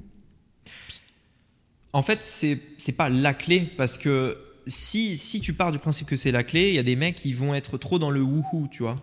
Genre, ils vont tout le temps être dans le. euh, en gros, si je lis des livres, un résultat va arriver. Tu vois, genre, Ouais, genre ouais. ça, va, ça va arriver. Tu vois, je sais pas comment, mais Le côté le, mystique le- un le peu. ciel veut que ça me tombe dessus, tu vois. Si je me forme, si j'apprends, etc. Ouais, enfin non. Ouais, alors c'est la, sera pas le cas. c'est la clé qui t'ouvre une porte. Et mais cette porte, il faut l'ouvrir, tu vois. Tu mets la clé, donc très bien, t'as tout ce qu'il faut. Ouais, peut-être Mais l'image serait plus ouais. vraie. Ouais. Mais il faut ouvrir la porte en faisant, du coup, en passant à l'action. Ouais. Ok. Ouais, c'est c'est plus clair. Ok. Dans tous les cas, euh, il faudra avoir le bon mindset. Et puis, euh, et puis ouais, je- en, en fait, je, moi, quand j'ai démarré, euh, je cherchais vraiment un petit peu ce secret de mindset. J'avais vraiment cette croyance. Et d'ailleurs, je pense que c'est ça qui peut-être m'a fait euh, donner envie de lire plus de, plus de 50 livres la première année, etc. C'est que vraiment, je, j'avais peut-être 17, 18 ans, tu vois. On peut dire qu'on est encore un peu jeune, tu vois, un peu immature et tout à cet âge-là. Euh, désolé pour les jeunes qui pourraient nous écouter, mais On y est passé, bref. on y est passé. vous êtes, vous êtes mature, vous êtes mature. et, euh, et donc, en gros, à cette époque-là, vraiment, j'avais vraiment ce truc de me dire, je suis sûr qu'il y a un secret. Je suis sûr qu'il y a un truc, tu vois, que les mecs euh, riches ont, Mm. connaissent, savent, appliquent, peu importe ce que c'est, il y a un secret. Est-ce que tu t'es déjà Ah ouais. dit ça? Ah, mais Tu moi aussi. T'as déjà ça. eu ça, ouais?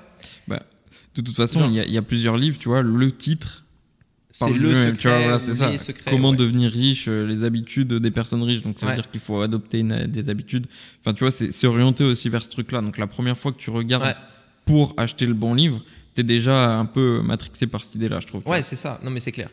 Et du coup, moi, je me disais, mais ok, tu vois, j'étais vraiment en quête. C'est quoi le secret, tu vois? Je, je veux le trouver, tu vois. Mm. Et j'en lis un, je le trouve pas. J'en lis deux, je le trouve pas. J'en lis trois, quatre, cinq, etc. Et je me dis, ok, plus j'avance, plus je me dis, putain, en fait, c'est pas que un truc. Il y a aussi ça, puis il y a ça, puis il y a ça. Et puis il y a différents trucs. Et puis c'est tellement de choses qu'au final, il n'y a pas un secret. Mais c'est un assemblage de choses et, et surtout du temps. Ouais, forcément. Il y a quand même des choses plus importantes que d'autres. Euh, mais pour le coup, euh, la persévérance, pour moi, reste le truc le plus important.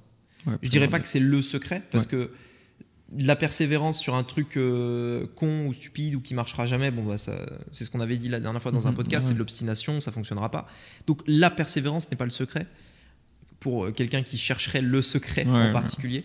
Mais euh, pour le coup, c'est vrai que j'ai été plus ou moins déçu de, de découvrir, entre guillemets, qu'il n'y avait pas de secret. Peut-être qu'il existe et que je l'ai pas encore. hein. Peut-être qu'il Ouais, y a un secret pour devenir milliardaire, tu vois, j'en sais rien. Mais euh, bref, j'ai pas deux secrets. Euh, mais mais en, en revanche, le fait de croire ça m'a vraiment euh, donné énormément d'énergie pour, euh, pour, pour lire et, essayer de rentrer dans la tête de ces personnes, etc. Et encore aujourd'hui, j'ai un petit peu ce truc dans certaines fois où je me dis, ok, le mec qui a tel résultat dans son business, tu vois, euh, c'est quoi son truc, tu vois? Genre, c'est quoi le truc qui fait que j'ai pas, tu vois? Et j'ai encore un petit peu ce truc de me dire, ok, il y a peut-être un truc, tu vois, un secret, un truc, je dois mettre la main dessus. Si j'appuie, c'est bon, c'est bon, tu vois, ça passe. Et peut-être que c'est ce truc-là qui fait que je suis tout le temps un petit peu à la recherche de continuellement de me former. J'ai repris une formation pas plus tard qu'hier, tu vois, pour me former sur des trucs. Je prends tout le temps des formations, j'achète des livres, j'écoute des podcasts, etc. C'est peut-être ce truc-là, tu vois, de toujours vouloir chercher un peu le truc, euh, la suite. euh, ouais, Mm. je sais pas. Bah, je t'avoue que je suis un peu pareil. C'est bah justement ce que je t'ai dit, c'est la première chose, tu vois, c'est la persévérance que j'avais pas. Ouais. Et que du coup, je me suis dit putain, si j'ai de la persévérance, c'est bon, c'est gagné, tu vois. Mm. Quand j'ai eu la persévérance, après je me suis dit bah du coup, ça va m'aider, mais pour m'améliorer sur la procrastination, tu vois. Ouais. Et donc du coup, d'étape en étape, tu vois, toujours aller en fait, j'ai toujours ce truc là de bon, en fait, il y a quelque chose qui me manque que j'ai pas encore que cette personne là, tu vois Ouais, ouais. et qui va me faire passer à un autre, une autre étape et ainsi Mm. de suite. Et, et en fait, euh, c'est, je pense que ça rejoint cette idée-là de trouver le truc, tu vois, qui va être game changer. Mais en fait, c'est, c'est l'assemblage de tout ça qui est game changer, tu vois. C'est euh, c'est le temps. Il faut du temps. Ouais, bah, ah bah, de toute façon, c'est le nerf de la guerre, ça, au final. Il faut, ouais, il faut du temps. Mais les, encore une fois, les, les gens ont du mal à le comprendre. C'est vraiment le débat, euh, c'est vraiment le truc sur lequel euh, moi je me, je- je me, enfin, je me débat le plus, tu vois. Mm. Il y a beaucoup de gens qui ont pas la patience. euh, je sais pas, je sais pas comment ils voient le temps. Je sais pas quelle est leur perception du temps. Et j'en parle dans le livre. Le temps, euh, je parle du paradoxe. Je sais pas si tu te souviens, à la fin, euh, dans le chapitre, je sais plus le, le chapitre, C'est euh, le paradoxe euh, lié au temps. Voilà, c'est le chapitre page 318, l'utilisation du temps. En fait, j'explique dedans que, en gros, si tu veux, il faut être ultra vision long terme. Mm. Si t'as pas la vision long terme, tu es grillé dès le départ parce que t'as- on, on en a parlé tout à l'heure, tu vois, tu as la vision long terme, euh, tu, veux, euh, tu veux des résultats rapides, etc. Dans les faits, tu les auras pas. C'est impossible. Ou alors, si, enfin, tu as de la chance, ça peut arriver, mais c'est pas reproductible. Donc, tu- si tu le fais une fois, le faire deux fois, c'est vraiment là, t'es- c'est comme gagner au loto deux fois, Faut tu pas vois. miser dessus, quoi. Donc le faire trois fois, bref, et la vie c'est long, tu vois. Mm. Donc euh, ok, tu peux avoir trois succès, voilà, mais au long- dans la durée d'une vie, bon, se- enfin, je veux dire, voilà quoi. Donc euh, il faut avoir une vision long terme, c'est ultra important. C'est ce qui va nous donner la patience, la vision long terme, euh, de, de faire des choses euh, du quotidien qui sont simples, qui sont lentes, qui sont chiantes, mais on les fait patiemment pendant un moment. Euh, donc euh, deux ans, trois ans, quatre ans, cinq ans euh, et plus euh, s'il faut, etc.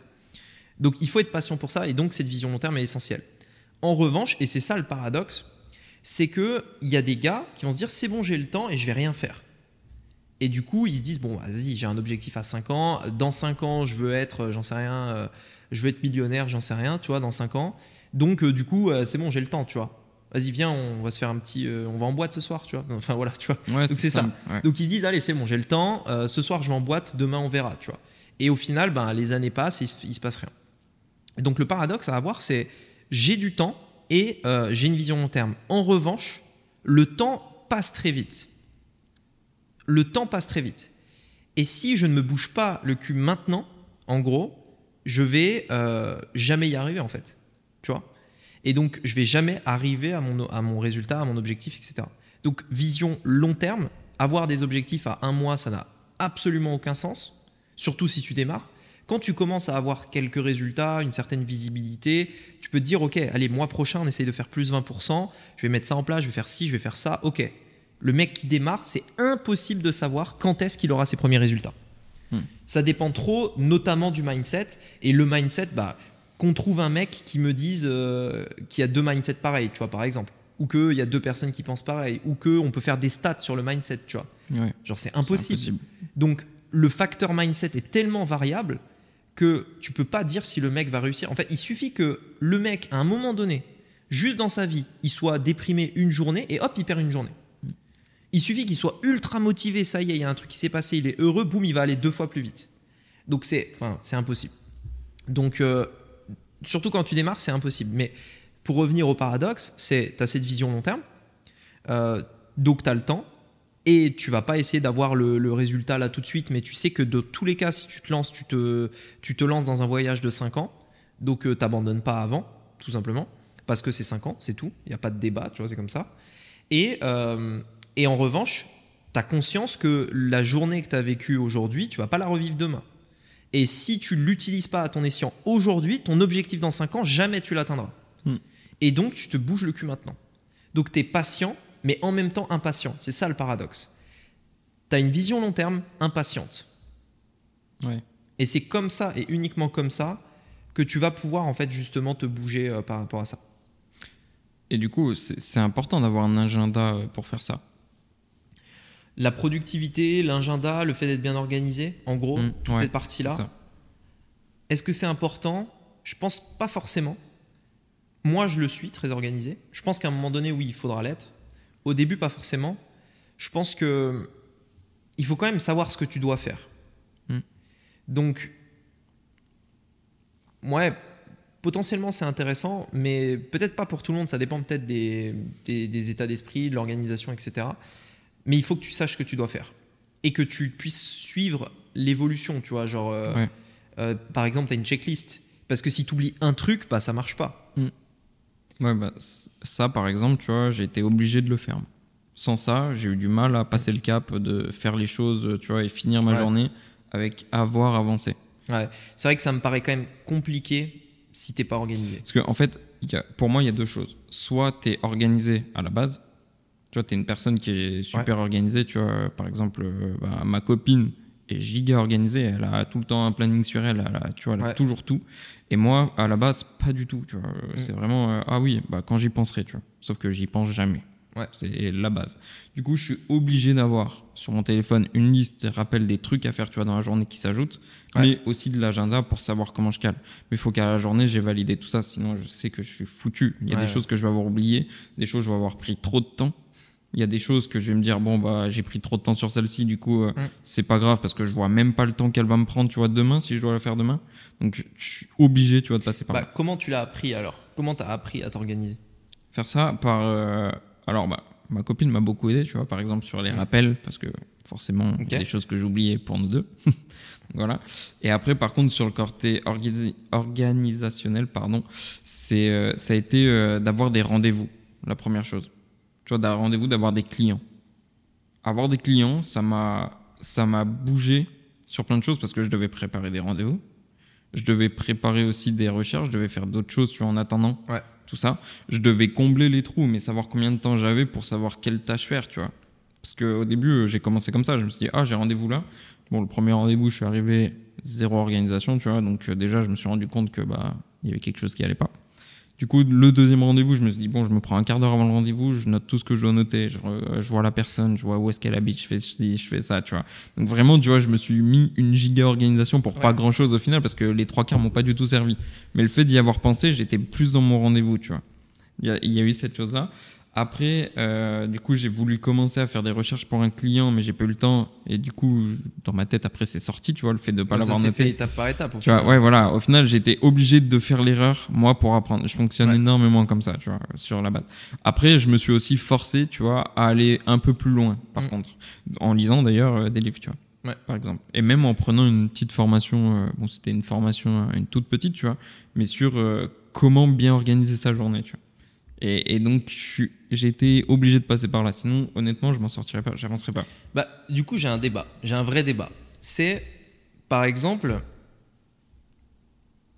quelle est pour toi l'importance de suivre une formation? Parce que le problème, c'est que quand euh, une personne qui fait des formations, donc moi j'en fais, la plupart des gens, euh, par exemple, qui écoutent le podcast là, ils vont se dire, mais toi, euh, Rémi, t'es pas, enfin, t'es pas euh, impartial, tu vois.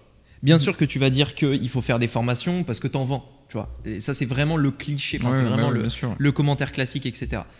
Euh, voilà, pour info, Joe ne vend pas de formation. Non. On est d'accord, t'en as jamais Ouais. vendu. J'en ai jamais vendu. Voilà, on est d'accord. Et euh, quel est toi, du coup, ton point de vue par rapport à ça Au fait de suivre des formations? Parce que t'en as quand même suivi. Ouais. T'en as suivi même plusieurs, je crois. Bah ouais, ouais, plusieurs, ouais. Euh, que t'as acheté avec ton argent, que t'avais économisé. J'ai eu ouais, des payantes, des gratuites. J'ai en fait Voilà. euh, un peu de tout. Quoi. Donc, du coup, j'aimerais avoir ton avis, toi, par rapport à ça. Enfin, l'utilité, l'intérêt. euh, Est-ce qu'il t'a manqué peut-être des choses aussi, parfois? Euh, Quel est l'impact aussi par rapport au mindset? Parce que c'est le but de ce podcast aussi, tu vois. Euh, parlons un petit peu de cette partie, tu vois, formation de l'entrepreneur, parce que c'est pour moi essentiel, mais si je le dis, je vais quand même donner mon avis, tu vois. Ouais, bien sûr. Mais si je le dis, les gens vont dire, ouais, mais t'es pas impartial, tu Mm. vois. Donc, voilà. Alors, du coup, déjà, la première formation que j'ai prise, c'était une formation gratuite. Là où ça a été intéressant, tu vois, pour moi, c'est que c'est elle qui m'a fait aussi prendre conscience du, de l'importance du mindset, quelque part. Ok. Tu vois, ça a été ça l'élément. Plus que au-delà de la valeur, tu vois, qu'elle amenait, c'était vraiment prendre conscience de ça. Donc après, il y a eu des livres, donc euh, on peut considérer, enfin moi que je considère comme de la formation, tu vois, parce que C'est de la formation. Bah. Il y, a- il y a des personnes, quand je leur dis euh, le livre là c'est 19,90, ils me disent attends, euh, Ouais, nous on a eu des commentaires, tu vois, Ouais. Bah, c'est presque mignon entre guillemets, tu vois, ils nous disent ah putain franchement euh, j'ai hésité parce que c'était 20 euros, tu vois, mais bon au final il est bien, mais Mm. 20 euros, tu vois, enfin putain, ah quand même, le pire, c'est le 20 euros pour un livre. 20 euros pour un livre, tu vois. Parce que ça peut dépendre d'un budget, tu vois. Tu, tu peux te dire, tu- bon, tu peux pas investir, tu vois. Il y a, il y a certains cas de figure où c'est possible. Même s'il y a des solutions, voilà. tu vois, je trouve qu'il y a toujours une solution. Mais en fait, c'est le pour un livre. Mais c'est ça. En Et fait, un je livre. regarde, je regarde dans le placard de la personne, il y a 10 paires de chaussures, tu vois, qui coûtent tous Ouais, 100 bah balles. ouais, ouais, ouais, bien sûr. Et il y a Dan Locke, par exemple, qui est un, influenceur américain, là, que tu Mm. connais, euh, canadien, du coup, pour le coup. Mm. Et euh, il, a, il vend un livre à 1000 dollars. Ouais. Parce qu'en fait, en gros, regarde, enfin, je veux dire, t'as un livre, ok, c'est un livre, c'est vrai. Mais pourquoi je le vendrais pas 1000 dollars, tu vois? Bah ouais. Pourquoi je le vendrais pas 1000 euros? En vrai. Bah Parce que l'information, elle est pas, c'est pas parce que c'est papier que c'est moins valorisant Ah bah, que dans une autre for- une formation, tu vois. Mais euh, voilà, bon, c'est comme ça. C'est ouais, c'est donc, une- bref, c'est une vision. C'est pour montrer un peu les- le, le mindset de certaines personnes qui ne vont pas hésiter à dépenser l'argent dans un truc qu'ils peuvent toucher. Tu vois, j'ai un coussin là, je peux le toucher. Mhm. J'ai une paire de pompes, je peux mettre mes pieds dedans. Euh, j'ai une voiture, je peux m'asseoir dedans, conduire, tourner le volant. Tu vois. Par contre, la connaissance, c'est un peu, tu vois, c'est flou, c'est obscur. Pourquoi je paierais pour avoir des connaissances, tu vois? Bah ça, pour moi, ça dépend du mindset. Et tu dois l'acquérir. Parce que quand tu es plus jeune, on on va pas donner ça, tu vois, parce qu'en fait l'école est gratuite à la base, donc c'est là où tu apprends beaucoup de choses. Tes parents ils t'apprennent ça de manière gratuite aussi. Oh, gratuite, euh, ça non, dépend. oui, enfin oui, oui. ouais. mais la base de la base, tu vois, quand tu es jeune, Ouais, La quand plupart t'es du jeune, temps- tu payes pas. Tu payes Ouais, pas voilà. pour qu'on te donne des conseils, qu'on Exactement. des choses, etc. Mais pour moi, ça dépend plus de la logique. Parce que, plus tard. bah, je sais pas. Parce que regarde, tu veux, euh, imaginons, tu veux euh, créer une société, par exemple. Ouais. Mais c'est peut-être au final l'expérience qui, qui Mm. me fait dire ça. Première possibilité, tu crées ta société, tu dis, mais je vais quand même pas payer un comptable euh, pour qu'il me donne des conseils. Je vais créer ma boîte. Pourquoi je paierais un comptable euh, 3000 euros pour créer ma société Il va juste me dire quoi faire. Je vais le faire. Sauf que tu te fais défoncer à la fin de l'année en impôts, machin, etc. Et les 3000 euros que tu as investis dans ton comptable, ils t'ont fait économiser, mais 10 fois plus sur ton bilan à la fin de l'année, tu vois. Et, euh, mais les gens vont se dire, non, non, je le fais tout seul. Je le fais tout seul et on verra. Tu vois. Ouais, mais tu, enfin voilà, non seulement tu perds du temps, tu perds énormément d'argent, etc. Et pour moi, au final, c'est vrai que ça tient beaucoup plus de la logique, en fait. Tu vois, c'est juste des maths, tu vois, tu, c'est pas, tu perds, c'est pas, enfin, je veux dire, la connaissance, c'est le truc le plus important. Ouais, je suis d'accord. Tu vois, quand tu choisis, euh, quand tu fais un choix, de manière générale, tu veux faire un choix.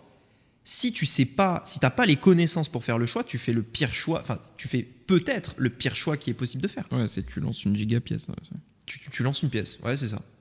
Hmm. Genre, ne serait-ce que pour faire des bons choix, tu dois savoir de quoi on parle. Et un entrepreneur, on en avait parlé, ce n'est que faire des choix. Ouais, bien sûr. ouais. Tu fais que ça. Bah, quelque part, tu lances, c'est ce qu'on disait aussi, tu vois, tu lanceras toujours cette pièce, mais elle aura pas le même impact en fait en fonction de, du, de ton niveau de connaissance. Parce que tu peux, euh, donc bah, c'est comme tu disais, par exemple, un comptable. Moi, je l'ai vu euh, dans le côté gestion de patrimoine avec des particuliers. Ouais. Des particuliers qui veulent gérer eux-mêmes leur patrimoine. Mm. Ils se font allumer en impôts, et etc., etc., tu vois. Ouais. Forcément. Tu demandes à donc, un gestionnaire de patrimoine de gérer ça, il t'optimise, il te fait gagner 50% de tes impôts. Ouais. Que tu vas utiliser pour Et le autre gars chose. va se tu dire, mais j'ai pas, je vais pas payer un gestionnaire de et patrimoine. bah à la base oui. Sauf que ça vient de l'erreur à mon avis, tu vois. La première fois Ouais. donc euh, c'est- bon en France c'était les systèmes des paliers. Donc en fait la première fois que la personne elle passait un palier et des fois euh, donc elle se faisait mais vraiment Ouais, allumer, ouais. tu vois. Ouais, c'est le pire endroit en euh, fait 1000 balles de exactement. et C'est ça, quoi. exactement. Et en fait, elle voyait pas l'intérêt avant d'avoir la conséquence de ça, Ouais. tu vois. Donc à mon avis, c'est comme tu disais, c'est de l'expérience. Ouais, il faut que tu te, faut que tu te tapes Faut- le petit orteil ça, euh, dans exactement. un coin de table avant de, de faire gaffe. Avant de mettre de la mousse, ouais, c'est ça. avant de mettre non, de la mousse. ça. En vrai, c'est ça, tu vois. Et, et pour le coup, c'est pour ça que je pense que à la base, on est conditionné comme ça. Mm. Parce que les parents nous éduquent, parce que l'école nous éduque à la base. Après, comme tu dis, quand on commence à être un peu plus vieux, donc euh, au lycée, justement, c'est là où tu commences à réfléchir, à- parce qu'on te force à réfléchir à ce que tu veux faire plus tard, tu vois. Alors que tu as d'autres schémas peut-être dans ta tête. Ouais. Et, et donc, à ce moment-là, tu vois, tu commences à te confronter au truc et à faire des choix qui t'amènent des erreurs. Tu vois, par exemple, moi, aller faire médecine, je l'ai fait parce que mon père est médecin Et que j'aime la science. Du coup, je me dis, bon, bah, go essayer, tu vois. Mm. Sauf qu'au final, euh, je me suis vite rendu compte, bon, la première année, on voit pas de sang, etc. rien du tout. hein, on est dans les livres, etc. Mais j'ai réalisé au milieu de l'année que j'aime pas le sang. Donc oui, il y a plein de choses à faire, tu Mm. vois, où tu vois pas de sang dans la médecine. Mais c'est une des trucs, j'aime pas ça. J'aime pas toucher les gens, tu vois. En, en- en- en l'occurrence, tu vois, il y, a- il y a des choses qui font que je, n'aime pas ça. kiné, alors. Ouais, voilà, exact. tu vois, genre par exemple, faire kiné, pour moi, c'est, enfin, tous les jours, je, je pleurerais, tu vois. non, mais c'est vrai. Et, et du coup, euh, je pense que c'est- ça part de là, tu vois. Ça part d'un constat où bah, tu fonctionnes comme ça, tu as fonctionné comme ça depuis que tu as ton plus jeune âge. Tu arrives à un moment où tu commences à avoir deux, trois barrières, tu vois, même si c'est pas des super barrières. Enfin, ça dépend pour Ouais. qui, mais c'est pas des super barrières, tu vois, à mon sens, aujourd'hui, avec le recul. Mais tu, tu te heurtes à ça, et à partir de ce moment-là, tu te dis, OK, il y a Ouais. des trucs à savoir, tu. Ouais, c'est possible. Et du coup, c'est aussi pour ça que la première fois, tu vas avoir une conseillère d'orientation. Peut-être. Tu vois, c'est parce que tu te Mm. heurtes Et encore, faut avoir l'ouverture d'esprit pour le faire. Ouais, je suis d'accord, c'est pas possible. inné. Je suis Mais d'accord, c'est possible. Mais alors après, du coup, il y a un autre problème, c'est le gars qui euh, a des échecs sur échecs sur échecs, et puis après, du coup, dit que c'est de la faute à un tel, tu vois. Et là, c'est limite le gars, il est pas rattrapable, tu vois. ouais, mais ça, du coup, c'est le côté justement euh, se remettre en question. L'importance Bah ouais. de savoir se remettre en question. Ouais. Parce que ça, pour le coup, Mais après, je pense que tu l'as base. Parce que pour Ouais. développer ton mindset, tu, tu dois te remettre en question, mais vu que tu te remets pas en question, tu développes pas ton mindset, Ouais, ouais. donc du coup, t'es es perdu. Ouais, mais du tu coup, c'est ce que tu disais tout à l'heure. Il y a, y des truc. trucs innés aussi, en fait, au final. Parce que moi, par exemple, ça a toujours été la Ou remise en question. Ou un déclic. un truc qui se passe. As, par exemple, je sais qu'il y a un déclic qui est euh, vrai pour beaucoup de personnes, qui est de plus en plus vrai aujourd'hui avec Internet. C'est quand tu as un gars de ton entourage qui réussit. Parce que tu te dis, putain, what? Tu vois, le gars, je le connaissais, c'était euh, lui là, euh, le pauvre gars, par exemple, et maintenant, c'est lui, tu vois. Mhm. Et là, il y a un déclic pour beaucoup de personnes, c'est ça. Et aujourd'hui, de plus en plus avec Internet, où tu vois des mecs, et tu te compares pas par rapport à un mec que tu connais, mais à ton âge. Tu te dis, putain, il a tel âge, il a, il a fait ça, j'ai le même âge que lui, etc. Euh, euh, tu vois, qu'est-ce qui s'est passé, tu vois? Ouais, c'est ça. Et, euh, et je sais quoi, il y a beaucoup de gens qui ont besoin peut-être de ce déclic, etc. Mais à un moment donné, oui, si ils se disent pas, c'est de ma faute. Ouais. Le problème, c'est que il faut avoir ce truc-là, sinon c'est mort. T'auras rien. Il faut, ouais. C'est un minimum, je pense qu'en effet, de base, il faut avoir cette prise de responsabilité. Ouais. Ouais, je suis d'accord. Et tous les haters sont très mal barrés. Ouais, mais vraiment par contre, tu vois. bah, D'ailleurs, les haters, c'est, tu vois, dans le mindset, j'arrive pas à le comprendre du tout. En fait, le haters, j'en parle d'ailleurs dans le livre, il y a un chapitre dessus parce que c'est un truc sur lequel on est beaucoup euh, confronté si mhm. tu fais euh, du business en ligne. Euh, notamment, mais, mais même pas en faisant une chaîne YouTube. Hein. même si tu envoies des mails, euh, même si euh, tu euh, fais de la publicité, tu auras des gens qui vont commenter tes publicités. Tu vois. Des fois, j'envoie un mail, tu as un mec qui répond Ouais, c'est quoi? C'est inadmissible, machin. Ouais. désabonne-toi. Enfin, tu vois, pourquoi tu, pourquoi tu réponds en fait? Désabonne-toi. c'est ça. la perte de temps, tu vois, c'est lié au temps, je. Enfin, voilà. Mais en fait, le, le haters, si tu veux, c'est un mec qui, je pense, est mal mhm. dans sa live de tous les jours et personne l'écoute.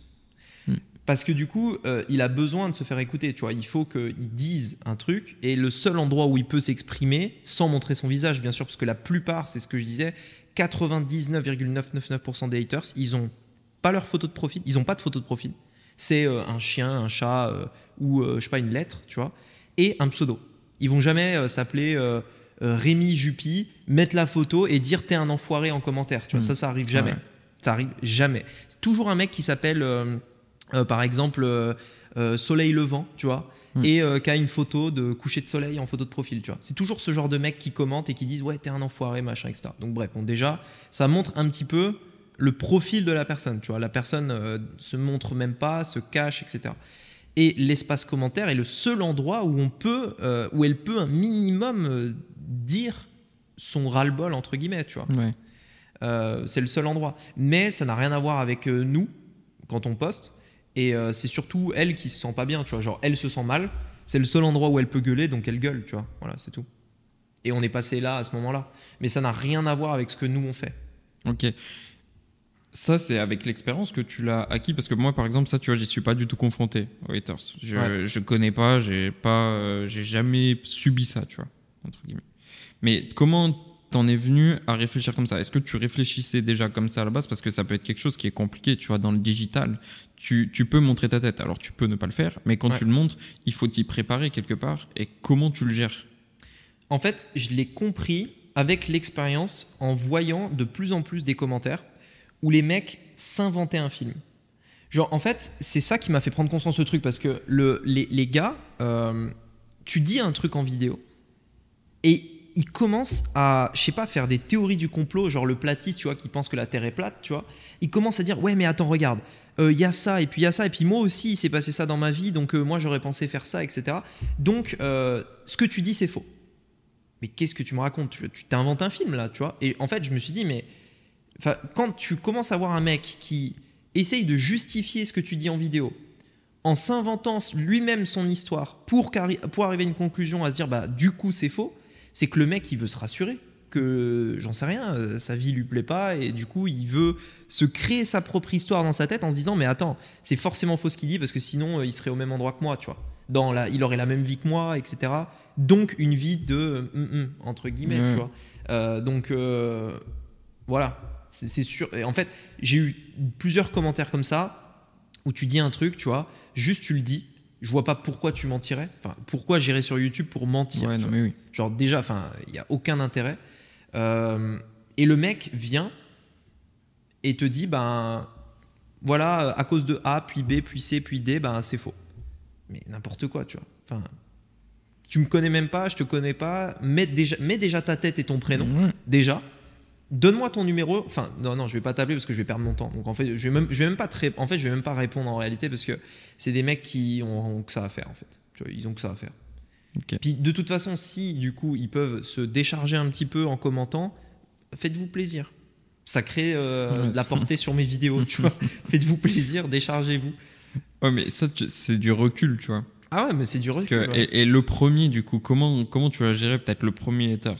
Bah, Le premier hater, c'est un mec qui m'a dit que ma vidéo donnait envie de vomir. Euh, parce que je prenais. Euh, en fait, à l'époque, tu sais, c'est comme des fois quand tu es au téléphone. Tu es au téléphone et tu fais les 100 pas. Tu vois, tu bouges, tu, tu, marches, etc. Et euh, ma première vidéo, en fait, c'était comme ça parce qu'à l'époque, je prenais mon iPhone mhm. et je me filmais comme ça. Et du coup, comme quand j'étais au téléphone, mais je m'en rendais pas compte, tu vois, je, tournais dans le bureau, je faisais les 100 pas, etc. Et, et c'est vrai qu'en vrai, c'est pas super agréable à regarder, tu vois. T'as le fond qui tourne, le mec qui marche, machin, dans tous les sens, etc. Mais le mec a commenté ta vidéo donne envie de vomir, tu vois. Et bah oui, c'est chiant, tu vois. Mais je me suis pas dit je vais la supprimer, je me suis pas dit euh, machin. Je me suis dit bon, c'est tu vois, euh, c'est vrai que c'est pas je peux faire mieux, donc la prochaine fois je me suis amélioré. Mais ça m'a fait chier sur le moment, tu vois, genre tu te dis ah ouais, il est sérieux, tu vois, tu parles d'un truc pendant 10 minutes, c'est profond, c'est un vrai sujet auquel tu as réfléchi, le mec il pense qu'à la forme, tu vois. Hmm. Alors que si je l'avais fait en podcast, ça aurait été nickel. Mais euh, remarque, en podcast, c'est pareil, tu as toujours le mec qui va te dire il y a de l'écho, tu vois. Oui, non, mais il y a toujours un problème. il, y a, toujours, il y a toujours un truc. voilà. enfin, hmm. Donc, donc, euh, donc voilà, mais bon, euh, ouais, après, je pense que c'est du recul, quoi. Mais de toute façon, il n'y a pas de secret. Hein. Pour euh, se vacciner des haters, il, faut en avoir. Oui, et puis au final, c'est un bon signal. Et c'est un bon signal. En fait, il faut le voir comme ça. C'est compliqué de le voir comme ça au départ. Il faut en avoir. Si t'en as pas, c'est que t'es pas assez, t'es pas assez, comment on dit, polarisé, clivant, etc. Je crois c'est comme ça le, terme. Clivant, ouais. Clivant, voilà. Clivant. T'es pas assez clivant. Et donc, il faut l'être. Ouais, non, mais c'est clair, de toute façon. En soi, ouais, c'est dur à concevoir, mais avoir un hater, c'est une bonne chose. C'est ouais, c'est une bonne chose. Il faut fêter le premier hater. c'est vrai, c'est vrai, il faut le fêter. ouais. ok. J'ai un autre sujet qui m'intéresse beaucoup, tu vois, personnellement pour coup. Ouais. Je sais pas si ça va intéresser. Enfin, je pense que ça va quand même intéresser euh, pas mal de monde aussi. C'est le côté. Euh, est-ce que c'est bénéfique d'être flemmard ou pas? Non. Ok. Tu veux mon point de vue ou Ouais, vas-y, vas-y, donne ton point de vue. Moi, je pense que oui. Mais sur certains points, faut le modérer. Hmm. C'est alors, faut pas que justement ça passe du flemmard à la procrastination. Tu vois, c'est la limite fine, tu vois, pour moi qu'il faut pas trop dépasser. Mais être flemmard fait que j'adore optimiser, tu vois, plein de trucs. Mais il faut que ce soit une optimisation intelligente. On a eu le débat il y a pas si longtemps, tu vois, avec euh, un autre membre de l'équipe, qui justement est aussi fan d'optimisation, tu vois. Mm. Et qui est aussi ce côté bah, le flemmard, tu vois. Mais bon flemmard. Toi, tu le vois comment euh, Est-ce que tu l'opposerais au perfectionnisme? Est-ce que je l'opposerais? Au perfectionnisme. Parce que ça dépend si tu l'opposes. Parce que si. Euh, enfin, avoir, tu vois, parce que être perfectionniste, c'est pas bon non plus. Ouais. Mais être flemmard, pour moi, pour moi le flemmard, c'est le mec qui se réveille à 10h du mat, tu vois. Euh, quand il se réveille, il met une heure à se réveiller. Hmm. Et euh, quand il taffe, bah, il n'est pas productif. Genre, euh, il, va avoir 10 000 onglets sur son truc, il est lent, tu vois. Il est lent de, base. Le flemmard est lent, tu vois. Et le ah. flemmard n'a pas de volonté. Le hmm. flemmard est, on va dire, on va dire, il, il essaye de faire toujours le moins possible. Genre, si il y a deux possibilités, s'il y en a une qui peut demander moins de temps, je fais celle-là. C'est ça le flemmard pour moi. Alors, ok, je vois totalement. Et on, en a, on en a d'ailleurs hein, euh, au téléphone. En fait, je prends souvent l'exemple du téléphone parce que je trouve que c'est vraiment très représentatif de l'audience en fait qui peut nous écouter parce que c'est des gens qui réservent des appels et on, discute vraiment avec eux. On a un échange, donc on sort d'internet, etc. On peut en savoir plus sur leur vie, qui ils sont, etc. Et on a eu tellement de personnes que on a vraiment tous les profils, vraiment tous les profils. Et il y a des gens qui viennent en me disant, bah non, moi, je veux un business, mais euh, je veux rien faire. Hein. Vous me, vous faites tout pour moi. Vous me trouvez le produit, l'offre, vous me faites le tunnel de vente, vous me faites tout, et euh, après c'est mon business. Et bien sûr, bien sûr, je vous paye au résultat. Ouais. ouais, non. Donc euh, voilà, donc euh, je vais te faire ton business et comme ça, et après c'est toi qui, enfin, Hmm. qu'est-ce que, enfin, bref. Non, mais oui, c'est. Voilà. Alors, je comprends la vision que tu as et je t'avoue qu'en fait, c'est parce que moi, ma définition n'est pas la même. Quand je dis le mot Ok. flemmard, en fait, c'est aimer, tu vois, euh, optimiser peut-être au max, tu vois. Parce que, en fait, je vais être le Bah, mec, tu vois, c'est qui. c'est plus optimi- optimisateur que flemmard. Flemmard pour moi c'est pas, c'est plutôt péjoratif, tu vois. Le mec qui veut optimiser, plus analyste, tu vois. Dans ce cas-là, why not? Après il y a la suroptimisation, Voilà, c'est ouais. pas voilà. euh, pas- À chaque fois, de toute façon, dès qu'il y a un extrême, c'est pas Ouais, c'est pas bon, faut réussir Ouais. à, à se tempérer. bon. ouais. toujours être au milieu. Ouais. Ok, bah alors c'est c'est pour ça, parce que en soi, je suis le mec qui va bosser, tu vois, il va, qui va pas arrêter Ouais. tant que j'ai pas réussi ce que je veux faire. Ouais. Mais par contre, quand j'ai réussi ce que je veux faire, je veux qu'il soit optimisé, tu vois. Je veux, je veux que la prochaine fois j'ai besoin de le faire, Hmm. j'ai la solution pour le faire vite, mais aussi bien, tu vois. Et automatisé au final. Voilà, exactement. Et en Bah, fait, comme euh, ton, fameux tableau, voilà, Excel. exactement. Je vous le montrerai si un jour vous vous demandez. J'ai fait un tableau, j'y ai passé 4 heures jusqu'à 2 heures du matin juste pour euh, avoir euh, les jours qui sont comptés, les mois, etc. Enfin, je me suis amusé. Je pourrais vous le partager si vous voulez. Et, et du coup, bah voilà, par exemple, ça c'est exactement ça, tu vois. Mais par contre, ce moment-là n'est jamais mis sur mon temps de, de travail entre guillemets pur, tu vois. Ma tâche, je vais la faire et je vais prendre le temps qu'il faut pour faire ma tâche. Ouais. D'accord? Par contre, je vais me prendre un temps, moi, supplémentaire, après, derrière, Mm. pour ça, Pour optimiser. pour optimiser ce truc-là. Ouais, et à un moment donné, il y a une fin à ça. Tu peux pas suroptimiser tout le temps. Non, par contre, je veux pas suroptimiser. Faut que ce soit intéressant ou alors que moi, ça me challenge, tu vois, c'est comme un hobby. Ouais. Il y- Il y en a, c'est jouer aux échecs. Moi, par exemple, ça va être optimiser euh, ce tableau, tu vois, par exemple. Ouais. Ça a été euh, mon hobby du moment. Ouais. Et, euh, et du coup, euh, ouais, c'est un peu spécial comme hobby, on peut le dire. C'est original. j'aime bien ça. On, J'aime on bien va se faire maths. des soirées Excel. C'est ça, voilà. Alors, je fais pas tout le temps ça, d'accord Non, mais voilà, tu vois. Et du coup, euh, je vois, en fait, c'est la notion que tu as de flemmard. Moi, pour moi, le flemmard a cette connotation positive pour moi, tu vois, parce qu'en fait, je le, je le vis à travers ça. Et je pense qu'il y a aussi beaucoup de personnes, tu vois, par exemple, euh, notre, notre autre personne, justement, dont on parlait, elle est aussi sur ce côté-là, parce qu'elle bosse super bien, tu vois. Mm. Et elle veut optimiser, par contre, tout, tu vois, c'est le gain de temps derrière. Ouais. Après, ça peut être pour se dégager aussi d'autres moments, tu vois. Mais pour moi, l'optimisation, en vrai, c'est pas. Enfin, hon- honnêtement, c'est pas si important que ça. Parce que oui, tu peux gagner Oui. un petit peu de temps, euh, c'est vrai. Mais pour moi, le, le débat beaucoup plus important que ça, c'est euh, le 80-20. Ouais. Au-delà de l'optimisation, parce que l'optimisation, c'est important. Ouais, ouais. Mais euh, le 80-20 est euh, mille fois plus important. Mille fois plus important. C'est-à-dire, euh, au lieu d'essayer d'automatiser des tâches bidons, ben si, au, enfin, au lieu d'essayer d'automatiser 10 tâches, par exemple, pour au final travailler moins, pourquoi tu ferais pas deux tâches full? Avec ou sans automatisation, tu vois? Avec ou sans optimisation. Mais ce que je veux dire, c'est que dans un business, peu importe euh, le niveau du business, il y a toujours euh, 20% des, des, euh, des résultats, enfin 80% des résultats qui viennent de 20% des efforts. Hmm. Et donc, bien souvent, on va mettre notre énergie sur des choses qui ne sont pas utiles, etc. On va vouloir développer de nouveaux axes, etc. etc. Bref. Et du coup, au final, on n'est pas, on pas focus. Et donc, on est éparpillé, etc. Et du coup, il n'y a rien qui est optimisé euh, de manière générale. Tu vois. Pour moi, l'optimisation, je la ferais plutôt sur ça. Le fait de maximiser mes heures de travail dans lesquelles je suis le plus productif à fond. C'est-à-dire que, d'ailleurs, on, on, on en a parlé pas plus Mhm. tard qu'hier, où, en fonction des moments pendant lesquels tu es productif dans la journée, tu peux faire la même tâche en une heure ou en quatre heures. Et c'est vrai, tu vois, genre, euh, vraiment. tu vois, si, si moi, par exemple, je suis productif le matin, si je fais un truc l'après-midi, le, le- ce truc que je ferais le matin, je vais peut-être le faire deux ou trois fois moins vite que le matin. Parce que je suis productif. Donc moi, j'optimise mon temps de travail. Et le deuxième point, c'est que quand je travaille, euh, ce temps-là, je le fais sur des tâches ultra essentielles, 80-20, c'est-à-dire des tâches que j'ai sélectionnées, filtrées, choisies, qui sont celles sur lesquelles j'ai le plus d'impact. Et enfin, troisièmement, et ça c'est vraiment le truc ultra difficile à faire, je, je suis encore en train de travailler dessus, c'est apprendre à se reposer. Apprendre à arrêter de travailler. Désapprendre en fait le fait que tu dois travailler jusqu'à 18h ou que tu dois travailler de 8h à 18, tu vois. Hmm. Ça c'est hyper dur à désapprendre. Parce que si on est dans cette idée de faire du 80-20, on va vite se rendre compte en fait que il y a euh, beaucoup beaucoup de tâches au final qui ne sont absolument pas utiles dans, dans son business. Donc, on va se rendre compte que on n'a plus que 3-4 heures à faire de travail. Donc, des après-midi libres. Parce Ouais. que 4 heures, tu travailles de 8 heures à midi, tu as fait 4 heures, tu vois, Mm. de travail.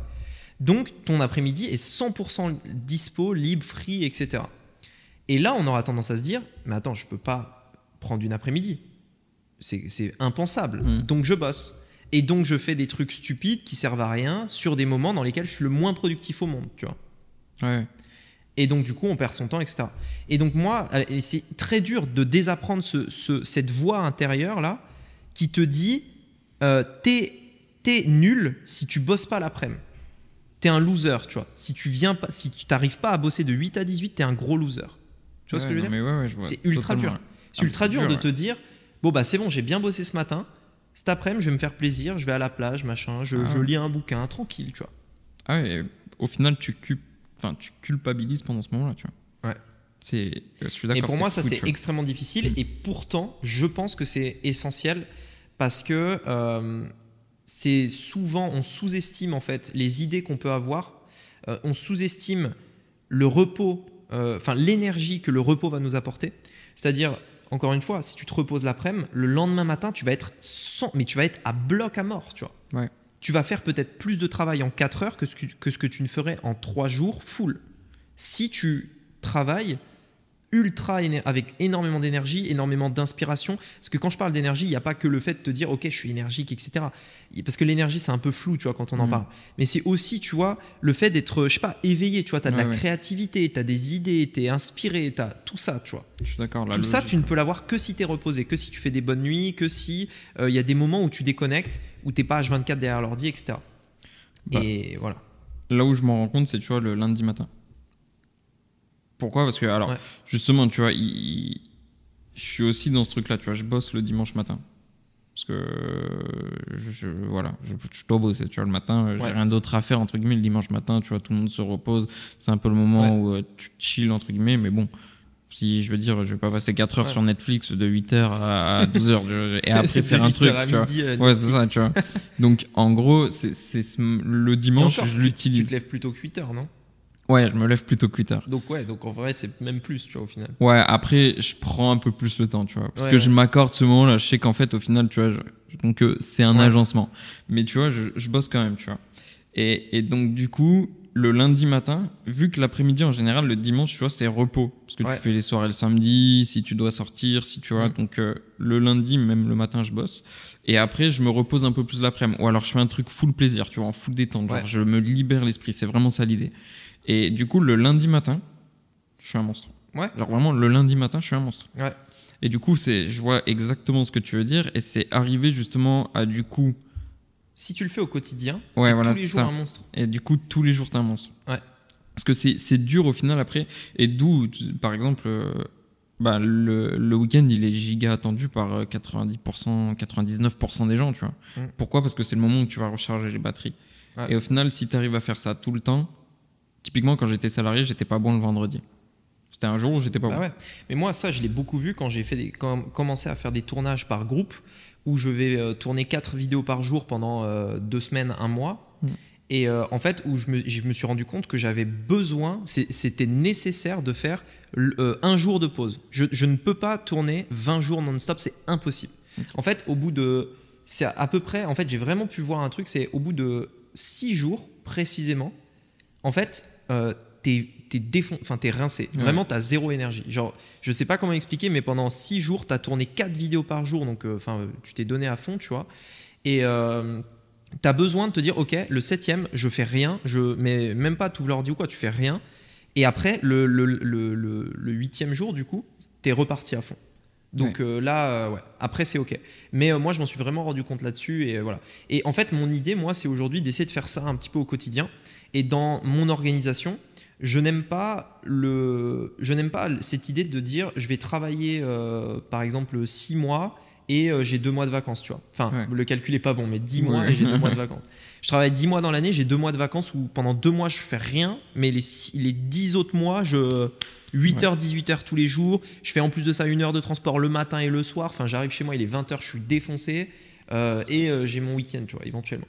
Moi, je trouve ça nul. Moi, je trouve c'est pas, enfin, je trouve c'est pas optimisé. Euh, je trouve c'est pas la meilleure façon de vivre sa life de manière générale. Je trouve. Je trouve que c'est plus logique de travailler le matin, d'être libre toutes ces après-midi et avoir des très courtes périodes, genre peut-être, je sais pas, 5 jours où tu es vraiment, où tu fais rien, voire pas du tout, tu vois. Moi, en vrai, ça arrive presque jamais où je ne travaille même pas, euh, enfin, où je travaille pas une heure, tu vois, enfin, Mhm. genre, allez, peut-être une heure, j'abuse, mais peut-être 15 minutes, tu vois, ne serait-ce que, je sais pas, envoyer un petit mail, répondre aux clients, etc. Ça arrive presque jamais. Même le dimanche, tu vois, euh, je le fais. Ouais. Donc, euh, parce, mais moi, ça me convient parce que en échange, j'ai ma liberté euh, tous les jours, Ouais, tu vois? c'est ça. C'est que ce que tu as créé te permet aujourd'hui aussi de faire ça. Alors, par contre, oui, voilà, c'est pas le. Tout le monde ne peut pas Ouais, faire ça, je suis d'accord. Mm. Tout le monde ne peut pas faire ça. Mais, voilà. Ouais, mais c'est du coup le confort aussi que tu recherches en faisant tout ça. Moi, je sais que je veux justement être euh, libre financièrement, libre géographiquement, enfin Ouais. libre euh, au sens large, tu vois, pour justement pouvoir faire ça. Pas pour Mais- arrêter de travailler. Tu vois, j'en reviens, ça, me- ça me permet de, de rebondir sur un truc qui me fait réfléchir à un truc, c'est que la responsabilité est très proche du contrôle. Hmm. Euh, si tu penses ne pas avoir le contrôle, dans ce cas-là, tu n'es pas responsable et c'est pas de ta faute. C'est logique, tu vois. Par exemple, tu es salarié, ton patron te dit de venir à 8 heures, t'as pas le choix. Donc t'es pas au contrôle de ça. Vu que t'es pas au contrôle, tu délègues cette responsabilité de te dire bah j'ai un taf qui enfin j'ai des horaires qui me font chier, c'est pas de ma faute, donc je suis pas responsable. Donc en fait, je peux rien y faire. C'est ça que ça veut dire. Je suis pas responsable, je peux rien y faire, etc. Mais en vrai, c'est faux parce que tu vois, j'ai lu dans euh, le la semaine de 4 heures, il en parle. Il dit tu veux avoir une vie où, imaginons que tu rêves de ça. Tu rêves d'avoir toutes tes après-midi disponibles. Mais c'est vrai, tu es dans la situation où tu as un taf qui te dit, bah, ce taf-là, le patron, il t'a dit de venir de 8h à 18h, t'as pas le choix. Et donc, la plupart des gens, qu'est-ce qu'ils vont dire? Bah, Je peux rien y faire, mon patron m'a dit ça. Bah, qu'est-ce que tu peux faire, à ton avis, Ouais. pour avoir cette vie-là? Bah, Tu changes de taf. Mhm. Prends tes responsabilités, en fait. Au lieu de dire, je ne suis pas au contrôle de cette situation, reprends le contrôle et fais quelque chose, tu vois. Donc, je change de taf et je trouve un taf qui correspond aux horaires que je veux. Ou, et dans le livre de la semaine de 4 heures, c'est pas moi qui le dis, c'est la semaine de 4 heures. hein. Donc, ceux qui sont pas contents, allez lire le livre et vous verrez. Tim Ferriss, il dit, il donne des exemples. C'est ça qui est bien dans le livre, c'est ça que j'ai bien aimé, c'est qu'il donne des exemples. Tu vois, une meuf qui dit à son patron, et, enfin, parce que le mindset semaine de 4 heures, c'est très digital nomade, tu fais le tour du monde, machin, etc. Et en fait, il défend cette idée du télétravail. Le mec était quand même un peu précurseur là-dessus. hein. Ouais. Bref, il défend cette idée du télétravail en disant, mais regardez, vous voulez euh, ne serait-ce que euh, travailler en télétravail toute, la, toute votre life, tu vois. Genre, euh, juste, tu vas plus dans un bureau, donc tu n'as plus de déplacement, tu travailles chez toi, c'est- cool, tu vois. Être en, en télétravail, tout le monde ne kiffe pas ça, de le faire tout le temps, tout le temps, tout le temps, mais c'est quand même, il y a un luxe, tu vois, d'être Ah en bah ouais, bien télétravail. Et il disait, mais voilà, votre patron veut pas, arrêtez de vous plaindre en disant il veut pas, tu vois. Enfin, si tu as un travail qui le permet, si tu es sûr. sur un chantier, bon, faire, voilà, faire du gros œuvre en télétravail, ça va être difficile, Faut, tu vois. Mais bref. adapter, ouais. Mais en gros, euh, si tu as un taf qui te le permet, et encore une fois, si t'es pas content, tu changes de taf, c'est Ouais, tout. Enfin, je veux dire, qu'est-ce qui, qu'est-ce qui peut t'arriver de pire, enfin, de grave, tu vois? Surtout en France, en plus, tu as deux ans de Ah chômage. oui, non. Donc, enfin, voilà. Bref, euh, parenthèse fermée. Tu veux faire du télétravail? Dans le livre, il dit, bah, en fait, c'est simple. Tu dis à ton patron euh, que tu veux le faire et tu négocies. S'il veut pas, tu, lui, tu, tu continues. Tu dis, bah, écoute, euh, viens, on fait un test. Juste, on essaye. Tu me laisses euh, juste une journée. Je te montre le truc. Tu prouves, toi, c'est ton rôle, tu vois. Tu prouves que dans cette journée, tu as été plus productif que quand tu es au travail. Et ensuite, tu reviens le voir en lui disant bah, Regarde, voilà, il s'est passé ça, machin, qu'est-ce que t'en penses? Est-ce que, maintenant je peux le faire tous les lundis? Bah écoute, allez, c'est ok. Et ensuite, on continue. Puis ensuite, le mardi, il l'explique comme ça dans le livre. Mhm. Il dit voilà, tu commences par un. Et ensuite, tu négocies deux jours, puis trois jours, puis quatre jours, tu vois. Et à la fin, tu te retrouves 100% télétravail. Et voilà, et euh, il l'explique bien dans le livre. Et je trouve que c'est bien parce que ça permet de prendre conscience que euh, n'importe quelle situation, si juste on se dit ok, la situation qui semble incontrôlable, j'essaye de remettre du contrôle dessus, tu vois, juste en me disant ben, à quel moment je peux prendre le contrôle de la situation? Du coup, je deviens responsable et je cherche des solutions. Plutôt que de me plaindre, je me mets à trouver des solutions. Et ça, on l'a énormément dans le business. dans, dans, tout un tas de choses, c'est vraiment un point essentiel à avoir en tête. C'est toujours essayer de trouver les endroits où on peut avoir du contrôle. Par exemple, je prends un, cas récent que j'ai. Une des grosses difficultés qu'on a sur le business en ligne, c'est suivre les conversions. Suivre en gros le parcours client. C'est très difficile de savoir euh, d'où la personne qui a acheté tel machin vient. Tu vois, genre, est-ce que ça vient de la publicité que j'ai faite? Est-ce que ça vient de ma vidéo YouTube? Est-ce que ça vient de ce podcast Tu vois? Est-ce que le mec, si ça se trouve, il a vu la pub, puis ensuite cliqué dans mon mail, puis vu le podcast, puis ensuite, enfin, le parcours client, c'est un calvaire. Tu vois, c'est ultra compliqué à savoir. Et, euh, et en fait, on pourrait avoir cette attitude en disant bon bah voilà, Internet est comme ça, euh, j'y peux rien.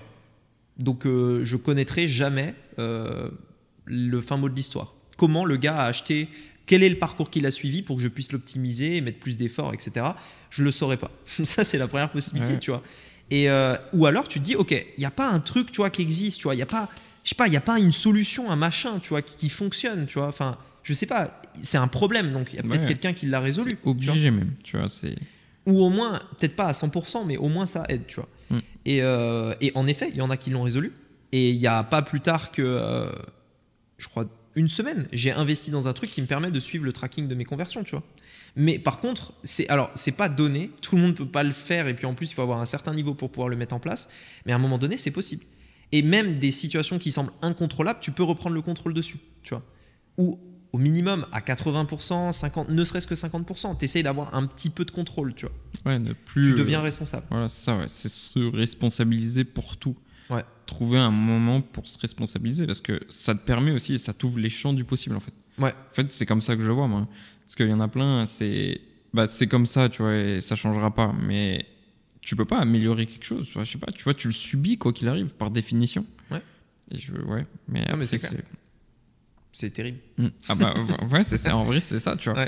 Je supporte pas le fait justement de dépendre d'autres choses, tu vois. Donc on dépend tous de, de quelque chose à un moment, tu vois. C'est obligé, c'est factuel. Mais il y en a, mais y en comment a, ils aiment bien ça. Ouais. Non mais il y en a, non mais je reprends encore cet exemple du fait qu'on a des gens au téléphone régulièrement, tu vois. Mais il y en a, je suis désolé, ils viennent en disant je profite du système et ça me convient très bien. Il y a des mecs. Ouais, mais ils en profitent, tu vois, il y, a, un bénéfice. Ouais, mais regarde, en, gros, regarde, le mec typique euh, qui te dit bah moi, euh, je, suis au chômage, et en gros, tous les six mois, bah, je bosse six mois, puis après, je me remets au chômage, de, au, chômage deux ans, tu vois, par exemple. Hmm. Ou alors. Euh, ou, six mois, je crois. Enfin, c'est peut-être l'équivalent. Enfin bref, je, fais six mois de travail, six mois de chômage, tu vois. Comme ça, je profite hmm. au système, du système un max, tu vois. Ou alors, euh, le mec qui va par exemple se mettre au RSA alors qu'il est très capable de travailler mais juste il a la flemme donc il se met au RSA et tranquille tu vois. Et en plus de ça c'est le même mec qui va se plaindre que son RSA est pas assez élevé tu vois. Donc bref tu vois ce que je veux dire. Et, euh, et en fait le truc c'est que c'est je veux dire tu vois tu tu as un truc qu'on te donne et en plus de ça tu dis que c'est de la faute des autres si c'est pas assez élevé. Enfin il y a zéro responsabilité nulle part tu vois il y a, un, y a un, truc. Et il y a des gens qui viennent nous voir au téléphone qui disent Moi, je suis, moi c'est ça que je veux. Genre, je veux ça. Je veux dépendre de l'État pour gagner mon argent. Je veux que l'État me donne cet argent. Et je veux rien faire. Et s'il me donne pas assez, je vais me plaindre. Et il y en a, ils sont comme ça. Donc après, je pense que en effet, tout le monde n'est pas fait pour être entrepreneur, tu vois. Ouais, bien sûr. Parce que, enfin voilà. Mais dans les faits, ça existe. Dans les faits. Et puis on le voit. De toute façon, Enfin, sans, j'ai pas envie de rentrer dans la politique, tu vois, mais il y a des opinions, des gens pensent en politique de manière différente, tu vois. Les opinions sont différentes en France, euh, dans tous les pays. Il y a des gens qui pensent euh, comme ça, d'autres qui pensent différemment, etc. Faut tout pour faire euh, un monde de manière générale. Donc, si tu veux, c'est comme ça, quoi. Faut aussi l'accepter quelque part. Il y en a qui ne changeront jamais, qui n'ont pas envie de changer, etc. Le gars déjà qui écoute un podcast comme on est en train de faire, qui, qui bah, en vrai, ne serait-ce que le gars qui écoute un podcast comme ça, je suis désolé, il fait partie de 0,1% de la population, tu vois. Ouais, non, c'est clair. Ouais, faut, faut en avoir conscience aussi et pour pas perdre son énergie inutilement. Parce qu'il y a aussi de ça. Ah bah après, après, cette mentalité, tu vois, tu, tu, peux en plus la développer parce qu'il y a peut-être des personnes qui nous écoutent, tu vois, qui sont pas forcément entrepreneurs. Tu vois, il y en a, c'est peut-être pas forcément le cas, mais juste tu peux quand même rentrer en maîtrise de ce que tu fais, tu vois. Et c'est même prendre ses responsabilités parce que le but c'est aussi de parler du perso, parce qu'au final, c'est étroitement lié. Hein, ta vie professionnelle aujourd'hui et ton perso, même si tu es salarié. Ouais, ouais, non, mais c'est clair. Tu passes plus de temps au bureau si tu es salarié qu'avec euh, tes enfants, tu vois. Ouais, C'est ça la réalité. Donc, mine de rien, tu vois, c'est une grosse part dans la vie. Et si tu arrives à reprendre le contrôle même sur cette partie-là, tu peux aussi peut-être la reprendre sur des parties de ta vie qui te conviennent pas. Sûr. Et du coup, c'est un, un, cercle vertueux à partir de ce moment-là. Mais c'est sûr, c'est sûr. Mais le problème, c'est que moi, j'ai pas envie de dépenser mon énergie pour convaincre les gens ouais, de ça. Par contre, bien sûr. Ça, c'est normal. Et je le comprends. C'est pour ça qu'il faut l'accepter aussi qu'il y a des personnes qui le pensent pas comme ça. Je pense que euh, il faut laisser les gens avoir leur déclic. Mm. Et puis, euh, on, tu vois, on en parle, on en débat. Euh, mais c'est pas à nous de, de les forcer à, être comme ça. Il faut pas que ce soit notre cheval de bataille, ça sert à rien. Bah, il y en a, c'est le cas, tu vois. Et tant mieux. Oui, bien sûr, mais dans nous, ce qu'on fait, tu vois, aujourd'hui, on en parle, tu vois, c'est peut-être, c'est notre façon à nous aussi, peut-être, de créer un déclic euh, à quelqu'un. Il y a aussi ça, ouais. Mais, mais c'est le but, c'est pas non plus de la convaincre à tout prix que ce soit ça. Ouais. Enfin, c'est comme ça que je vois, tu vois. De toute façon, tu ne peux pas convaincre quelqu'un. en réalité, convaincre quelqu'un, peut-être que la manipulation, euh, c'est vrai, c'est avéré. Peut-être que tu peux manipuler quelqu'un. Je, je sais pas, tu vois, j'ai jamais vu euh, quelqu'un se faire manipuler en vrai, donc je peux pas, enfin, genre, euh, tu vois, euh, comme une marionnette, tu vois. Mais convaincre quelqu'un, honnêtement, pour avoir fait énormément de marketing, tu vois, des webinars devant des, devant des centaines de personnes, etc., faire des vidéos, etc., convaincre quelqu'un, c'est presque impossible. Tu dois faire en sorte que la personne se convainc elle-même. Hmm. Essayer de transmettre une idée et de convaincre la personne, c'est presque impossible. Il faut raconter des histoires, donner des exemples, prouver pour que la personne ait d'elle-même soit convaincue. Tu vois? Donc il n'y a pas de. En fait, pour moi, le. En fait, pour moi, c'est ouais, c'est trop difficile de convaincre quelqu'un et c'est même pas le but. Il faut juste lui donner des faits, lui donner des exemples, lui donner de l'inspiration et la personne sera convaincue. Elle doit se convaincre par elle-même. Si c'est pas le cas, ben prends le temps de te convaincre et reviens vers moi quand tu le seras. Tu vois, parce que tu peux pas. C'est honnêtement. Euh, c'est un débat que j'ai eu avec euh, pas mal de personnes hein, euh, sur, sur ce sujet-là. Honnêtement, si la personne ne veut pas être convaincue, je ne vois pas comment tu peux le faire. Et là, on est plus dans la manipulation pour le coup. Mais si la personne ne veut pas, c'est impossible. Enfin, je, je, ne vois pas comment. Elle doit se Il faut réussir à créer le déclic. Elle doit être ouverte. Ok. Toi, tu dois créer un déclic, mais tu ne pourras pas la convaincre. Ok, alors du coup, désolé, on a eu un petit euh, problème technique, ça a dû probablement couper euh, à, l'image. On a les euh, micros qui ont sauté, en fait, tout simplement l'enregistreur qui avait plus de batterie. Donc, bah, du coup, on va terminer sur ça. Dans tous les cas, je pense qu'on a déjà abordé pas mal de sujets, etc. ce qu'on va faire, c'est que on gardera ce format tous les vendredis. Donc, rendez-vous vendredi 18h, c'est bien ça, heure française. 18h heure française, donc le, tous les épisodes seront postés euh, à la même heure, le vendredi, etc. Euh, et, voilà, donc si éventuellement ça vous intéresse euh, d'aller un peu plus loin, je vous laisse regarder dans la description. Vous avez le lien pour le groupe qui est vraiment top. On est au moment où je fais ce podcast, on est plus de 400, 450. Même un peu plus maintenant, je crois. 450 quand j'ai regardé tout à l'heure. Donc ça commence à avoir une bonne dynamique, etc. Vous verrez, c'est super cool. Il y a pas mal de ressources, de formations, etc. Donc allez y jeter un œil et euh, vous pourrez venir poser vos questions, vous pouvez interagir avec nous euh, directement par chat. Euh, Joe est là aussi, moi je suis mhm. là, il y a d'autres personnes de l'équipe aussi, donc c'est vraiment cool. Et si éventuellement ça vous intéresse, mon livre Digital Selfmade, ce sera pour développer un business en ligne qui a pour objectif de faire plus d'un million d'euros. Donc en gros, c'est le plan, les bases, les fondations, les éléments dont vous avez besoin pour lancer un business sur Internet qui a le potentiel de dépasser le million. Donc c'est le but du livre. Si ça vous intéresse, je vous mets également le lien euh, dans la description. Euh, donc, donc voilà. Est-ce que tu veux conclure? Eh ben merci et puis à vendredi prochain. Est-ce qu'on a une peut-être est-ce qu'on a une autre idée du prochain podcast, de l'idée du prochain sujet? On en avait parlé. la semaine prochaine, on devrait être avec Lionel justement, on devrait être avec un ami, et ça va être normalement le chemin le plus rapide vers les 10 000 euros par mois. Ouais, c'est ça, exactement. Et on va euh, débattre un petit peu de ça euh, tous ensemble. Donc voilà, ça va, ça va être, je pense, cool. Restez connectés et puis on se retrouve la semaine prochaine pour euh, un prochain épisode. C'est ça. Allez, ciao Ciao